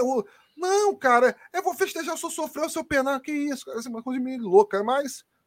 Não, essa, é, essa, essa, ó meu Mengão, é curioso que assim, é a música da ditadura, né? De, ela originalmente é e o Flamengo consegue consertar a música, né? Consegue se apropriar da música e transformar em outra coisa. Então, assim, é... pô, ali nessa época que a gente começou a acompanhar bastante Flamengo, ali nos anos 90, CD era vendido com as músicas do Flamengo, de banca de jornal. Então, assim, a gente que era ávido por coisas do clube, que vendia, a gente buscava essas coisas e, quer dizer, vendia na banca de jornal, a gente comprava, a gente escutava, a gente conhecia, mesmo quem não frequentava estádio sabia daquelas, da, sabe, da, da, das idiosincrasias ali do, do, de cada clube, sabe? E, e, assim a gente ia construindo a, a nossa própria identidade. Hoje acho que falta muito dessas referências da tradição do clube mesmo, seja de arquibancada, seja do institucional do clube que passa pela preservação da memória também, né? Precisa de algo mais sólido. E, mas isso você precisa definir, você estabelecer certos conceitos que eles quase não existem, porque está tudo na, na, nas mãos do espontaneísmo, do entretenimento, do que é vendável. E nem sempre isso é melhor para a própria conservação do que é a, a, identidade mesmo, da comunidade, identidade do clube. Sim. Assim, isso que, isso que o Cláudio estava falando da torcida do Flamengo, assim, o Flamengo não está representado, pelo menos na sua diversidade social, no estádio. Isso, é, isso se faz por óbvio. Na final, quando o Palmeiras, ano passado, que teve a piada, que a torcida cantou, não cantou, lá em Montevidéu, final da Libertadores, ah, a torcida do Flamengo não cantou, ah, ah, mas quem é que tem condição de viajar para um outro país para ver o jogo? Às vezes não tem condição de ir ao, ao, ao estádio da cidade, sabe? Tipo, Maracanã. Né? Como é que vai? É tudo muito caro. Agora foi em, em, em Quito. 20 mil reais. Quem... Meu Deus do céu, cara, não, existe isso, sabe? Não, não tem condição. É, é assim, é, é, é, muito distante da realidade média brasileira. Sabe? E, e, assim, como é que você faz, sabe? Pessoas que viveram no Maracanã, que têm história no Maracanã, que frequentaram durante tantos anos, foram aleijados do estádio e sem nenhuma alternativa. Nem no Carioca, por exemplo, cria-se um, um um, um acesso para parte desse público, pelo menos para matar a saudade do Flamengo. E jogos que às vezes não tem o menor interesse, jogos às vezes que está jogando sub-20 do Flamengo, como, como, nas últimas temporadas tem acontecido. Poderia perfeitamente fazer um, um, um preço de fato popular, o que garantisse que fosse destinado a camadas populares da torcida. Né? Nem que fizesse caravana, sabe? Tipo, vê lá, porque porque hoje você tem meios para conseguir fazer isso. Né? Até, até mesmo no, no, pela, pela difusão da rede social, pelos cadastros que o Flamengo faz. Né? Hoje o mercado de dados, por exemplo, te permite você mapear mais ou menos onde tem esse torcedor. Então, você consegue contato. Eu falo sempre que, que, que para cobrar o, o, o sócio torcedor é, é, é no ato, por exemplo, do Flamengo. Flamengo, tipo, desde que estabeleceu o, o sócio torcedor, quando atrasava, por exemplo, deixava de pagar a mensalidade, ou então, sei lá, por alguma razão você cancelava, é, eles ficavam no pé, ficavam em cima, mandava e-mail, ligava, tal, tinha tudo, tinha todo um, um, um acompanhamento.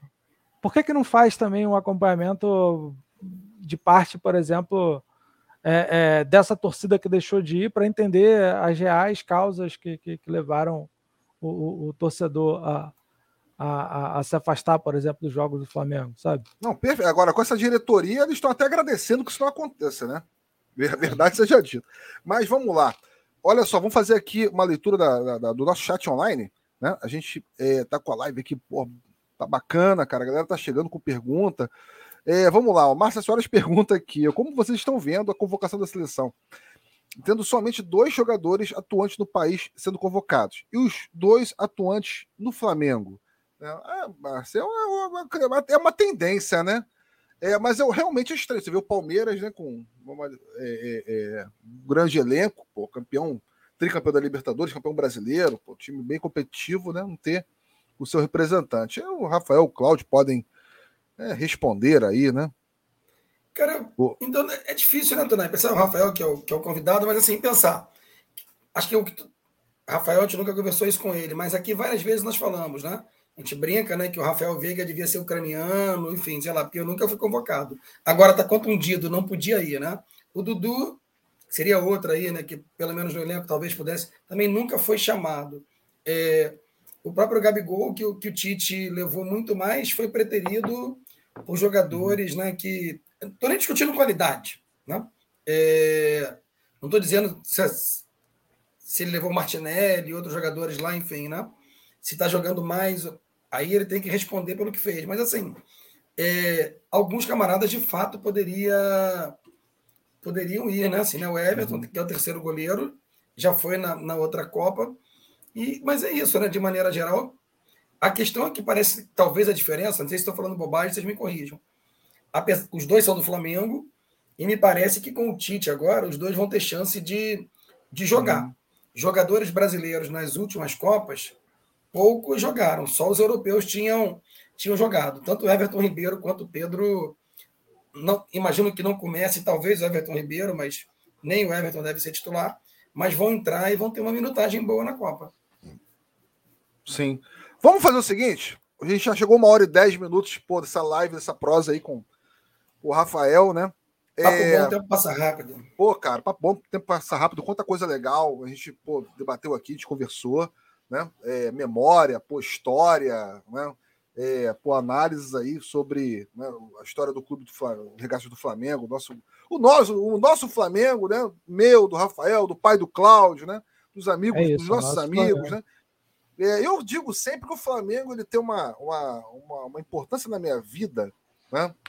Muito grande, porque através do Flamengo que eu conhecia amigos como o Rafael, como o André, como o meu amigo Lanco, que está aqui no chat, né? E que me apresentou pessoas, que me, assim como o futebol, né? É, o futebol é, é, é, ele assim, moldou meu caráter, né? Uma coisa que eu sempre reivindico no futebol é o processo de socialização que ele tem, é, é, o poder de socialização que ele tem. Né? E o Flamengo andou acompanhado desse processo, né? De dialogar com os mais velhos, né? ouvir o rádio, ler o jornal. o Flamengo está envolvido em tudo, né? Tudo. Eu, estudo, eu comecei a estudar história por causa do Flamengo, né? É, isso me levou, né, cara, a, a, entrar na graduação, né?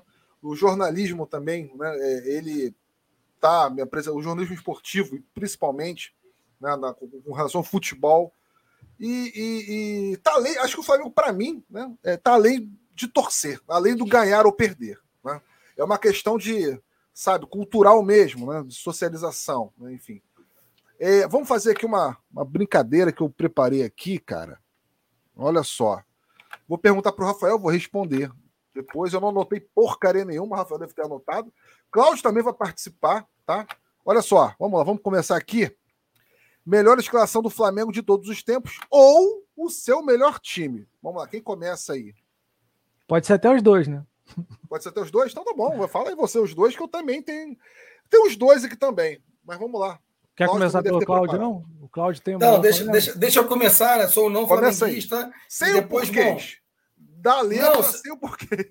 Não, não, sem porquê, né? Fala assim, o único porquê é melhor o não flamenguista fala antes e depois os flamenguistas que têm mais propriedade. Mas, cara, inegavelmente, né? É, se eu tivesse que escalar, e aí não vou entrar nessa discussão, né? Ó, Leônidas, os caras que eu não vi, entendeu? É do que eu acompanhei, que é, de fato, Primeira vez que eu fui ao Maracanã, em 1982, com meu pai, para cá, o Flamengo. E aí não vou nem dizer se é o melhor, se são os melhores, mas o Flamengo que, que eu escalaria é Raul, né? 4-3-3, para não ter, né? Camisa 1, Raul, lateral direita, Leandro, na zaga, Moser e um que não era do time do Zico, Aldair, lateral esquerda, Júnior, Andrade, Adílio e Zico na, na ponta direita, né? Um meia que não era ponta, o Tita.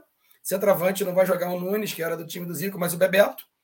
E aí na ponta esquerda, por gosto, que era um cara que eu gostava, que entortava todo mundo, que era o Júlio César Urigeller. E para esse time tem que ser o grande vencedor aí que eu vi no Flamengo, o Carlinhos. É isso.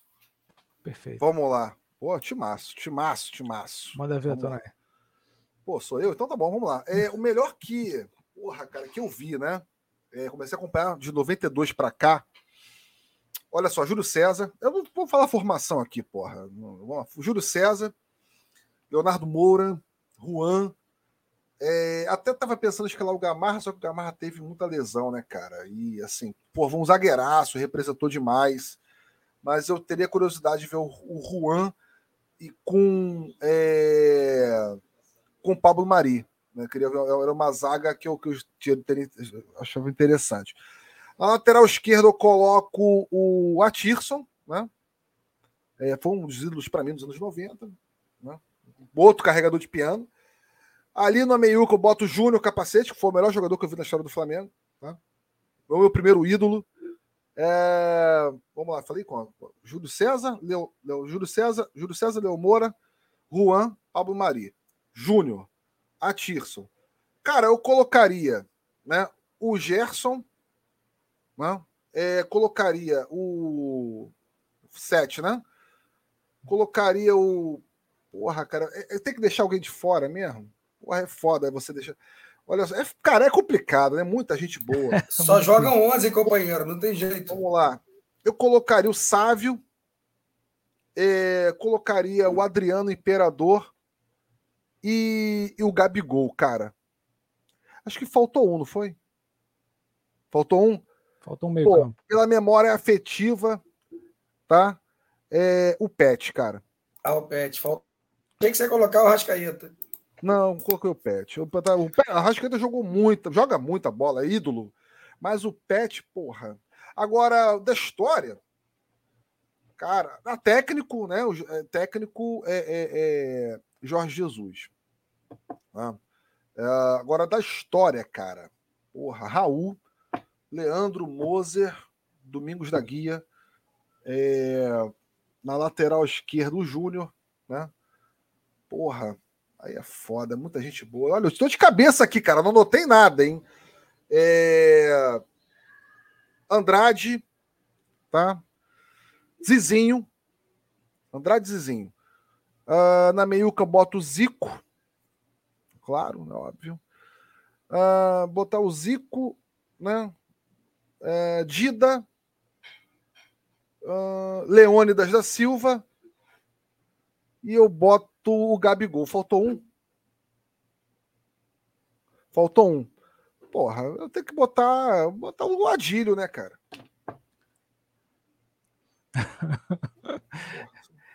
Essa equação já está fechada, então. Assim, pra, eu, eu, posso tentar formar um time com, só com jogadores que não foram falados, assim, o que é um desafio, né? Eu poderia tentar formar um time só com jogadores que não foram falados assim, que tem identidade com o Flamengo, que acho que representariam bem. Vamos lá.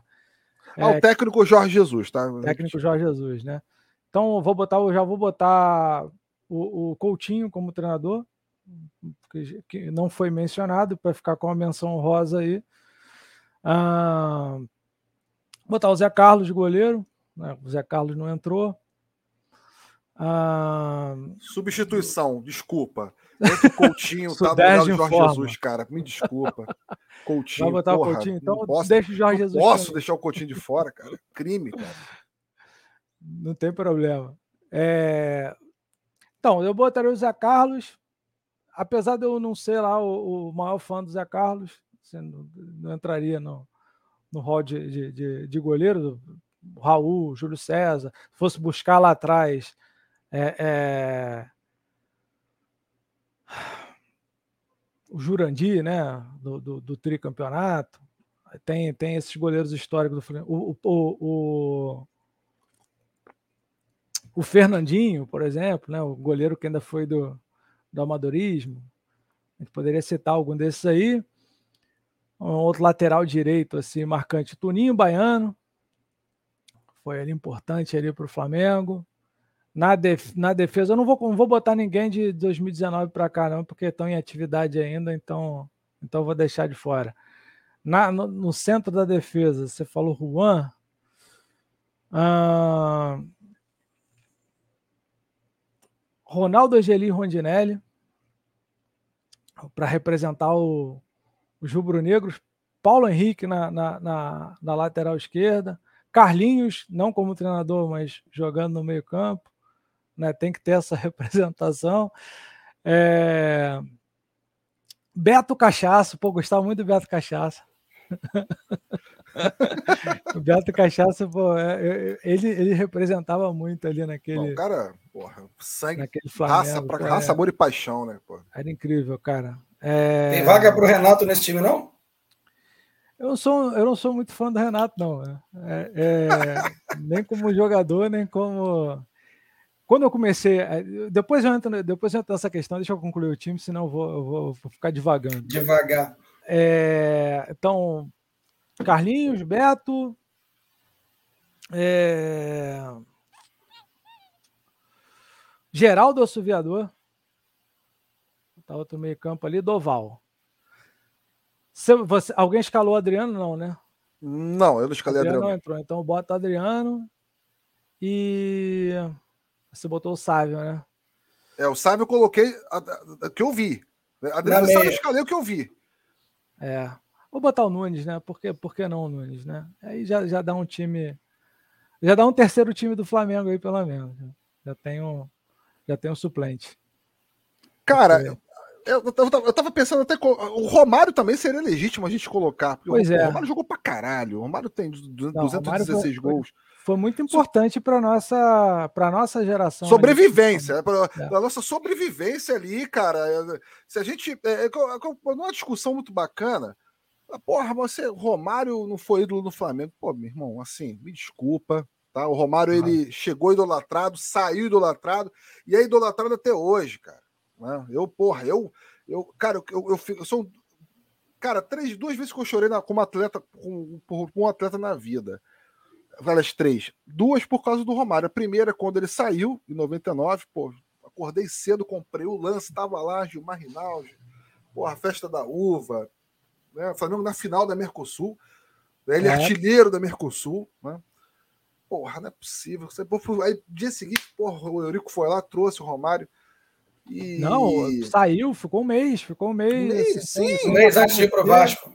É, Sim. depois chegou lá de helicóptero, ninguém Porra, entendeu cara, o que estava acontecendo. Como eu chorei, como eu fiquei com raiva, eu tenho raiva do Gilmar Rinaldi até hoje por causa disso. É, enfim.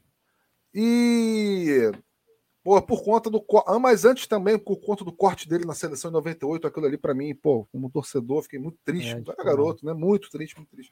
Achava que dava para jogar. E o Romário mete gol e um amistoso, né? É, é, é, é, contra o Internacional, se eu não me engano. Importante que se diga que, assim, para o Brasil, lá, lá, fora é outra história, mas, assim, para o Brasil, o Romário, em 98, ele era mais importante que o Ronaldo, assim.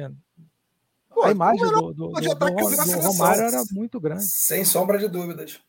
E aí, cara, aí a terceira foi com a, com a, pô, com a, com a chegada do Adriano do Flamengo. Aquilo ali Porra, me emocionou muito aquela estreia do Adriano, pô, ele metendo gol na estreia. Bandeirão com, a, a, com, a, com, os balões subindo, é, do Imperador. Pô, cara, aquilo ali me emocionou pra caralho, pra caralho assim. E, pô, como torcedor, pô, só quero ser feliz, né, cara? Morar tranquilamente na favela onde eu nasci. Pô, você vê o Adriano. E a narração, esqueci o nome do, do, do narrador, acho que é o Milton Leite, que narrou o segundo gol dele. Ah, não lembro.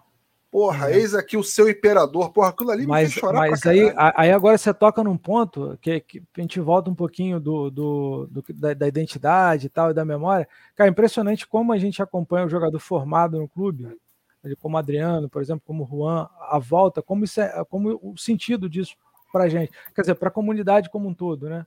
Quer dizer, ele está voltando para casa, ele está voltando para retribuir, está voltando para ser campeão o sentido Porra. disso é, é, é, é, muito forte, né? E assim, Rafael, é, cara, em 2009 a gente já tava putaço com a questão do Ronaldo indo pro já. Corinthians que treinou no Flamengo, não teve proposta pro cara, aquela... aí depois você vê o Adriano, porra, cara, e cara, não tinha coisa para acontecer melhor do que aquele título de 2009, cara. Perfeito. Né? Porra, enfim, foda, assim, com o Pet também, voltando muita polêmica. Roteiro de filme, anos. né? Um roteiro, roteiro, de, filme. de, filme. 2009 foi roteiro de filme, cara, de cinema, mano. Assim. E, cara, vamos lá agora, né? A galera tá participando aqui do chat aqui, pô, eu não concordo com, com um amigo, né? Com o Siegfried Biais, né? Um abraço. É, o Gabriel. Bias. Grande Gabriel. Ó, cara, eu não concordo com o Sávio Caicai, não. não, não São Paulino, hein? São Paulino, pô, não concordo, não, cara. Pô, sabe, chegou até a fazer judô, cara, para poder não cair. Falavam de tudo, canela de vidro, caicai, o cara apanhava pra caramba. Aí o Gael aqui, pô, colocando, né, uma, seu time. Pô, Júlio César Leomora. Outro Gabriel também, esse Gabriel, Gabriel. Pô, de Gabriel, cara, porra. Olha aí, ó. Olha aí, ó. Júlio Baiano, Felipe, Beto, Rascaeta, Pet, Adriano e Pedro. Pô, timaço, timaço. O Adriano tá. Pô, abraço pra ti, Adriano Tardoc, São Paulino, camarada lá de São Paulo. Gente finíssima, meu amigaço, amigo do Cláudio também. Raul, Leandro Moza, Daí, Júnior, Adílio, Andrade, Zico, Bebeto Nunes Imperador. Porra, é uma potência. Cara, vamos lá, olha só. É, seleção dos nomes. Aí, meu irmão, você pode falar fora do, do gramado, tá? dos nomes mais importantes da história do clube. Porra, agora foda. Vou citar aqui os meus, tá? Quem não concorda pode me bombardear, tá? Não fiquem à vontade. Pode achar que eu tô maluco, pode, porra, mesmo, pegar a edição aí, compartilhar, não tem problema. Mas vamos lá. É, primeiro, para mim, Mário Filho. Tá? É primeiro, independente da ordem, tá? É uma questão melhor que o outro, não.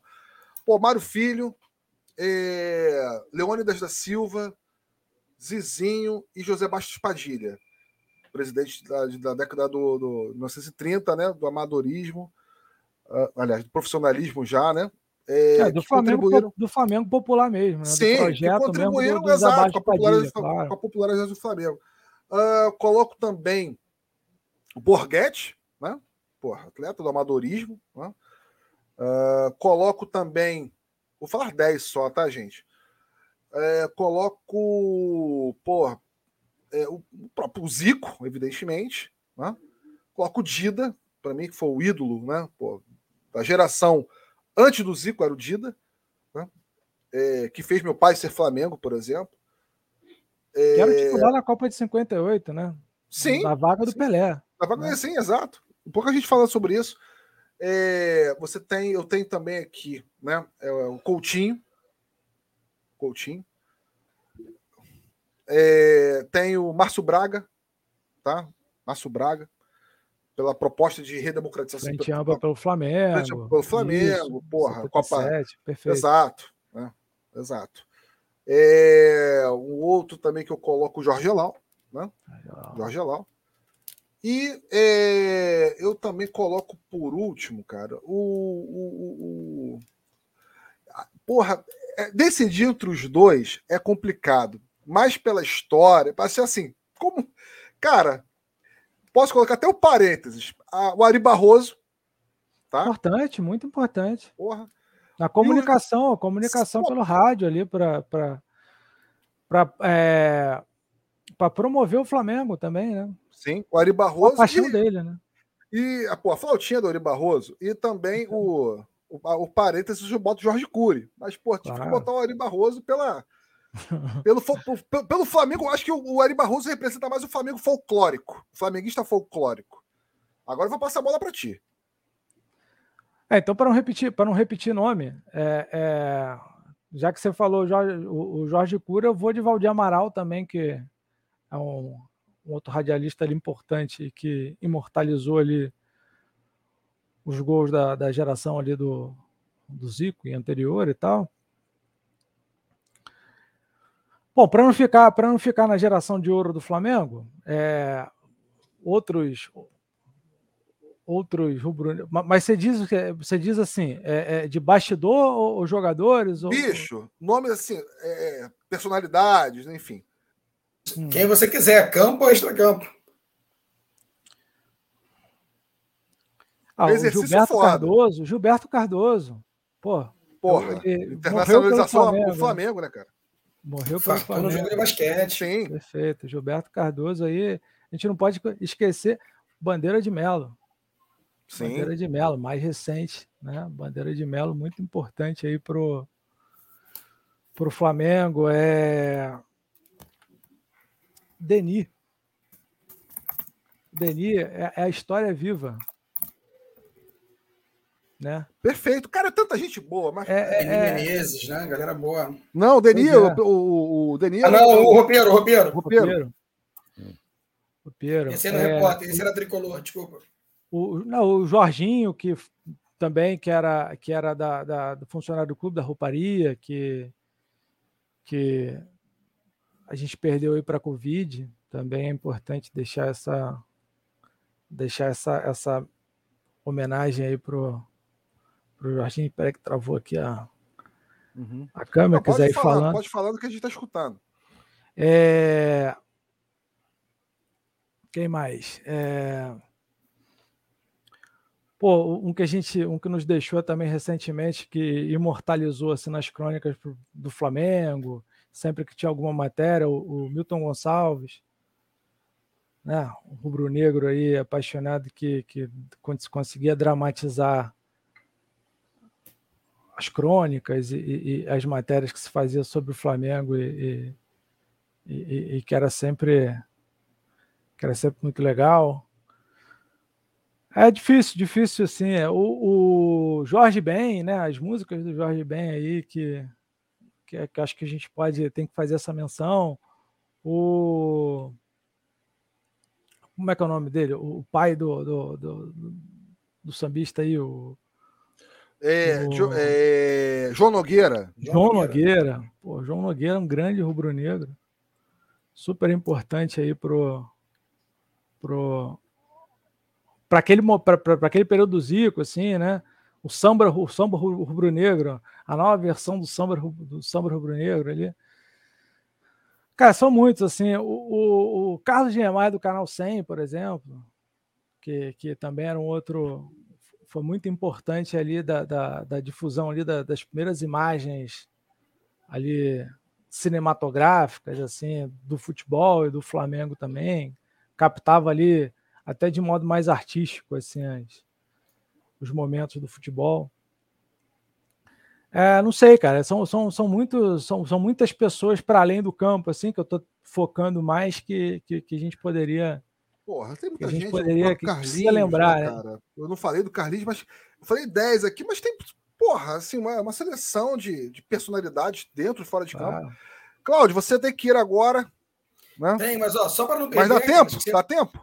Vocês não citaram, né? Mas assim, eu acho que seria imperdoável, mesmo não sendo flamenguista.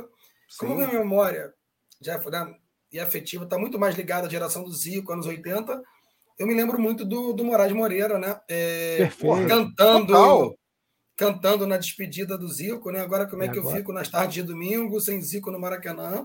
É, cara, não é esqueci o nome do do, do sambista lá também que, que, faz o samba lá, Itini Sanchigo, o Flamengo levantou na época lá do, do mundial, que não é o enfim, é, Sim. Arigato Flamengo, esse também, né, dos anos 80, enfim. E como isso, né? Assim, tem que sair, agradecer enormemente a presença do, do Rafael, me desculpar pelo compromisso Não. agora, Tonai, muito obrigado. E o jogo, eu vi alguns jogos inesquecíveis do Flamengo, sobretudo com meu pai. Sabista como... Bebeto. Bebeto, perfeito, Bebeto, obrigado. Desculpa, lembrei a música, não lembrei o. É, mas o jogo que eu não esqueço, assim, foi, até por ser raro, a primeira que eu vi, assim, como, como torcedor, depois via do Roberto, com o Zico, com, com o Júnior jogando no Maracanã é, também. O Roberto mas... e até, e até fazer essa referência, muito legal esse é, o... importante preservação. Mas o jogo, né, o meu jogo do Flamengo, que eu guardo na memória com carinho, por estar com meu pai, meu irmão, foi justamente a despedida do Raul Plasma, dia 20 de dezembro de 1983, Flamengo e seleção dos amigos do Raul, é, Jacozinho, um monte de gente bacana. O Flamengo perdeu mas como é aniversário do Flamengo, vou falar só dos dois gols do Flamengo. O Tita fez os dois gols do Flamengo nesse, nesse jogo. Foi 3 a 1 para, perdão, 3 a 2 para a seleção dos amigos do Raul. Uma partida, né, assim, é, e, e tinha musiquinha e tudo, com panfleto, assim, né? Jamais me esqueci da, da música, né? Raul, Raul, estrela maior que ilumina. Raul, Raul, mestre da bola que fascina. Então, assim, isso eu tinha 11 para 12 anos. Foi assim, o primeiro grande jogador que eu pude ver uma despedida no, no estádio, com aquele time ainda, uma galera Muito boa legal. também de amigos de outros clubes. Mas é isso, né, cara? Assim, são memórias que hoje parecem, né? É, é século, né? séculos atrás. Então é isso. Vamos lá. Vamos para a gente poder agora para outra pauta aqui. Olha só, é, jogos mais importantes, principais ídolos para mim, né?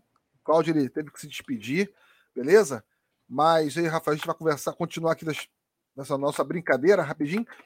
Olha só, principais ídolos, pelo menos para mim, né? para mim, cara, eu tenho como, porra, é, ídolo para mim o Júnior, né? É, claro. Eu tenho, porra, Gaúcho, é, o próprio Nélio, cara, né? Eu, porra, eu não vou, preciso dizer Zico, Nunes, é, Adílio, Andrade, entre é, outros. Leandro. Exato, vamos para mim, assim, que, é, porra, que me levaram a me apaixonar pelo Flamengo, né? É, é o Júnior, Gaúcho, o Nélio. Né? Eu tive como ídolo o Romário também, o Sávio. Sim, Romário, né? claro. Porra, o. Ah, para mim, o Atirson ali. O Atirson também. E, cara, da história recente, é evidentemente o Gabigol, cara, que entra na, nesse rol da, da, da, história, porra, pelos seus feitos, pela, assim, pela sua identificação tremenda com, com que é ser Flamengo, né? Eu não sou o maior entusiasta do Gabigol, vou aqui assumir, mas eu, é, é, mas um jogador desse time do Flamengo, assim, além do Everton Ribeiro, assim, que eu gosto muito, não só tecnicamente, eu acho que ele, que ele tem uma, uma relação com o clube genuína, o Bruno Henrique eu acho que representa muito bem o, o rubro-negro de arquibancada. Acho que ele tem um, um, um, ele tem ali um, umas características tanto de jogo quanto de, de, expressão mesmo assim que, que são muito peculiares e próprias do nosso dos nossos é, é, irmãos rubro-negros, né? O Pet, Porra, Pet, o Pet, Pet, a Pet construiu, né? O Pet construiu uma, uma relação com o Flamengo, né? Um, um estrangeiro que veio, tal. Ele soube, ele soube voltar para o clube e, e refazer a, a, relação que talvez tenha ficado um pouco arranhada na saída dele. Acho que ele soube fazer bem. Aqui, o Adriano tá perguntando, tá pedindo para você mandar no baixo ao vivo. Pô, cara. Vou ficar devendo essa hoje. Pô, toca pra caralho, assim. E, e, e assim, é, é, é, cara, o Carlinhos, treinador, para mim, que como, pô, a, a, gente não é um papo informal e o Carlinhos, ele assume o Flamengo em momentos, assim, obscuros e sai vencedor, né?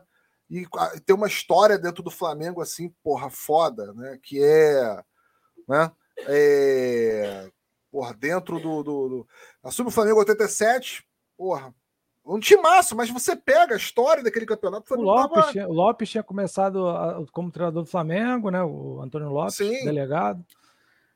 E, e, o Carlinhos ele transforma aquele time em time campeão, né? Sim. É, é isso é legal. Mas, cara, é assim, uma coisa que eu. É porque sai um pouco do, sai um pouco do tema exclusivo Flamengo, mas que, eu, que a gente estava falando antes e voltando assim um pouco nessas transformações do futebol, a pergunta até que tinha sido feita em relação aos, aos, jogadores convocados do Flamengo e tal, pelo, pelo Tite, de não convocar jogador do futebol brasileiro. Acho que agora assim, é um desafio para o Flamengo. Acho que teriam duas tarefas assim, para o Flamengo. A primeira é tentar restabelecer parte do que foi perdida com a saída do Jorge Jesus, em termos de, de, de das melhores práticas hoje no, de futebol no mundo. O Flamengo patina nisso aí. E a segunda é tornar acessível os jogos à sua comunidade, à sua torcida, à sua nação. Né? Que o clube não faz isso. É... Por que, que eu digo isso? Porque a, a questão, por exemplo, do, do, do, Tite, que eu acho que o Tite, por exemplo, é... o fato dele não convocar jogadores do Brasil tem a ver com os processos esportivos que os jogadores do Brasil estão inseridos, que é muito atrasado em relação ao que acontece na Europa. É, se questionar por que, que leva o Martinelli e não leva o Gabigol? Porque o Martinelli ele está condicionado, está preparado e, e, joga, compete em alto nível no Arsenal, mesmo não sendo um jogador imprescindível. No Brasil, não. No Brasil, a gente teve isso com o Jorge Jesus e só. Né? Alguns jogadores, como Everton Ribeiro, conseguiu fazer a manutenção disso independente do clube. Sim, e voltando do Carlinhos, né, cara? É, Pô, o Carlinhos chegou no Flamengo em 91 também, né? Após um, uma satisfação com o Luxemburgo, que assume o time em 91. E é campeão carioca. 92 ele volta. Aliás, 92 ele é campeão brasileiro. Pô, e o Carlinhos, engraçado. montado pelo, pelo, pelo Vanderlei, né? Vanderlei Sim. Luxemburgo. E 92, em 92, 99, né? O Flamengo é campeão carioca, campeão da Mercosul. E, e, é uma coisa que o Adriano comenta aqui que foi é, interessante, é porque o Flamengo não foi para o Carlinhos o que o Carlinhos foi para ele. E é verdade, é pura verdade. É né? é, o Carlinhos ele tem uma é muito uma pessoa simples, né, que viveu muito para o Flamengo. Né? É, ele viveu o Flamengo até o final, né? Sim, sim. Então é, Rafael, vamos lá, para a gente encerrar aqui, cara. Perfeito. A gente falou pô, de muitos ídolos. Eu sei que faltou muita gente boa para comentar, mas só que a história são 127 anos, não são 127 dias, gente. Né? É, cara, Fala das suas referências bibliográficas aí, porque você tem para apresentar para a galera, para a galera ler, estudar, né, para a galera conhecer mais sobre o Flamengo. É, eu, eu não tenho aqui o, o do Renato Soares Coutinho, né? É, um, um do, do, do, Flamengo. Deixa eu até pegar. Você consegue botar a capa aí por imagem? Não, né? Cara, a, a indicação. Deixa eu pegar aqui. Você tá com. Ah, tá, você vai colocando. É, você pode falar o nome, não tem problema nenhum. É, porque é um Flamengo grande e um Brasil maior, o título do livro. Ah, sim. Eu tenho aqui. Eu, inclusive, o livro que eu estou acabando a leitura. Ah, perfeito. Aí você mostra aí. Esse a tese é de doutorado do, do professor. Isso. Isso. É, eu queria fazer aqui, então, algumas, algumas indicações. É, é porque eu tenho a tese aqui, eu não tenho o, livro, né? É, vou pegar aqui.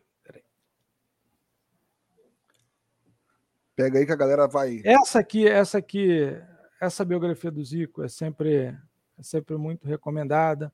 Zico, uma lição de vida. Essa aqui é legal. Ah, tem outras biografias aqui, mas aquela ali, vou mostrar aqui. Essas biografias do Zico foram importantes aqui. Esses dois livros aqui sobre 81, esse aqui do Eduardo Monsanto, né? jornalista, locutor esportivo. 1981 ano rubro-negro, esse livro Maravilhoso. é muito legal. Né? Eu indiquei para um amigo meu esse livro. Né? Ele esmiuça ali o período, ele faz um trabalho, trabalho bem legal.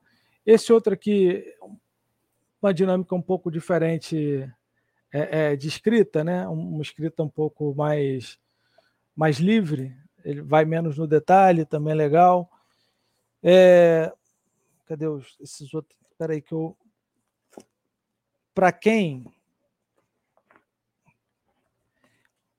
Né, para quem, por exemplo, quiser uma, leitura mais geral, assim, tem esse do, do, do Marcel Pereira, A Nação, né, História do Flamengo, e ele dá um apanhado geral sobre a história. Se quiser uma leitura um pouco mais, mais leve, assim, mais lúdica, Grande Rui Castro. Rui Castro, né? O Vermelho e o Negro. E as biografias, né? Quer dizer, antes da, da, das biografias, tem a história do Flamengo, do Mário Filho, assim. Muito bom. Quiser conhecer ali primeira metade do século XX, o futebol, história do Rio de Janeiro, né, cara? É, a história Pô. do Rio de Janeiro. Perfeito. Ele que também escreveu aqui, né, o Negro no Futebol Brasileiro, aí não só exclusivamente do Flamengo, mas também ele compila crônicas publicadas ali nos anos, nos anos 30 e 40. E se quiser se aprofundar um pouco mais, tem o aquilo que a gente estava falando antes, o futebol mania, que também dá conta desse, dessa primeira metade do século XX, da fase do amadorismo, início do profissionalismo, tem muito de Flamengo aqui também. Partindo daqui, ah, é uma outra indicação que eu queria que eu queria dar, assim, em geral, assim, também sobre o futebol brasileiro, né? Deixar também aqui homenagem ao professor Gilmar Mascarenhas, que nos deixou em 2019, Entradas e Bandeiras, a geografia histórica do futebol brasileiro, um dos melhores trabalhos que a gente tem aí de, sobre o futebol brasileiro, né, sobre, sobre a difusão nacional do futebol. E voltando aqui para as indicações rubro-negras, eu vou indicar três. Raul Plasma, um livro também muito legal de, de, de ler, um pouquinho difícil de encontrar, aqui do Renato Nogueira, né? o Raul contando algumas histórias, fala também da vida dele para o Flamengo, Carlinhos, que a gente tanto falou, aqui a, a, do Renato Zanata e do Bruno Lucena, né? a biografia do Carlinhos, e também do, do, do Zanata, Adílio, camisa 8 da Nação. Indicar até o Maestro Júnior, que foi publicado, mas como eu não li, eu não vou, eu não vou ser leviano nesse ponto, mas indico aí para quem quiser se arriscar, se aventurar, com certeza vale a pena para a gente conhecer um pouquinho mais desse, desse nosso Flamengo. Bom, as minhas indicações são as mesmas que a sua. Então vamos lá, galera. Quero agradecer as, as, pessoas que acompanharam a gente, que deram esse privilégio, ou que vão acompanhar outra hora também, né? Que vai ficar gravado lá no YouTube é, vão nos ouvir lá no Spotify no Deezer. Pô, agradecer a galera que participou, o Jorge, pô, os Gabriels, né? o Adriano. É, e Jorge, assim, vale a lembrança dos anos 70, né? É, o Júlio César, Impera... Júlio César, Uri, é, Uri Geller, o próprio Doval, cara, Doval. Paulo César Caju, que jogou muita bola no Flamengo, né? Enfim, é, cara, são 127 anos de história. A gente tem nossas referências, a gente pesquisa, coloca aqui né, em pauta, mas infelizmente assim sempre vai faltar alguém. Né? Silva é, Batuta, que a gente não falou. Silva Batuta, pô, sim. É. Almir Pernambuquinho também, cara. Demais, né? É, é, o Índio, Reis, claro. né? Assim, cara, muita Doutor gente Rubens. boa. Doutor Rubens, né? Pavão, cara, assim. É, é, gente, é, é gente boa demais para uma hora e 45. A gente estava prometendo essa live para uma hora e vinte, mas é injusto a gente falar da história do Flamengo, 127 é anos, como, porra, do Vasco, do Fluminense, do Botafogo, entre outros grandes clubes, com uma hora e meia, né? E a gente tentou trazer, fazer essa live porra, de uma forma mais descontraída possível, para que as pessoas possam até mesmo aí, porra, acompanhar até o final. Pô, e compartilha aí, galera. Valeu? Não só essa live, mas a gente tem outras entrevistas aí, outros bate-papos que foram bem é, produtivos, com certeza que vocês vão gostarem muito. Né? Rafael Bicho, cara, é prazer imenso, né? Vamos marcar para tomar aquela cerveja, né? É, em Niterói, em Niterói, né? Marcarmos um jogo. E, pô, que, bicho, eu preciso te dar um abraço, que eu tô com muita saudade de você, meu irmão. É verdade, querido. Precisamos. Muito obrigado pelo convite, é um prazer. Deixar um abraço a todos aí que acompanharam, os amigos aí que, que vieram nos prestigiar. Um beijo e um abraço apertado em todos. E, pô, uma satisfação imensa te rever aí. E vamos matar essa saudade aí, que, que é sempre um prazer. Valeu, galera. galera né, um abraço para todos. E, é, por favor, tá? É, vou deixar aqui um recado, que eu antes, São Antônio, pô, puxa minha orelha, cara. Né? A Rádio Web Censura Livre ela trabalha através né, é, de uma rede de apoiadores para poder se manter, né, gente? E o jornalismo independente, crítico com né, questionamentos, ele precisa né, é, da sua ajuda, do seu apoio, nem que seja com like, né, com compartilhamento, com uma inscrição, enfim. Né, tá aqui na descrição da live também, ó, contribua com a Web Rádio Censura Livre, tá o Pix, que é o CNPJ da rádio, e o Apoia-se, né, que é o apoia.se barra CL Web Rádio, para a gente continuar aí nas trincheiras né, do jornalismo independente. Grande abraço para todos. Valeu, galera. Né, vou encerrar aqui. Tchau, tchau. Jornalismo, debate sobre temas que você normalmente não encontra na mídia convencional, participação popular, música de qualidade e muito mais. Web Rádio Censura Livre, a voz da classe trabalhadora.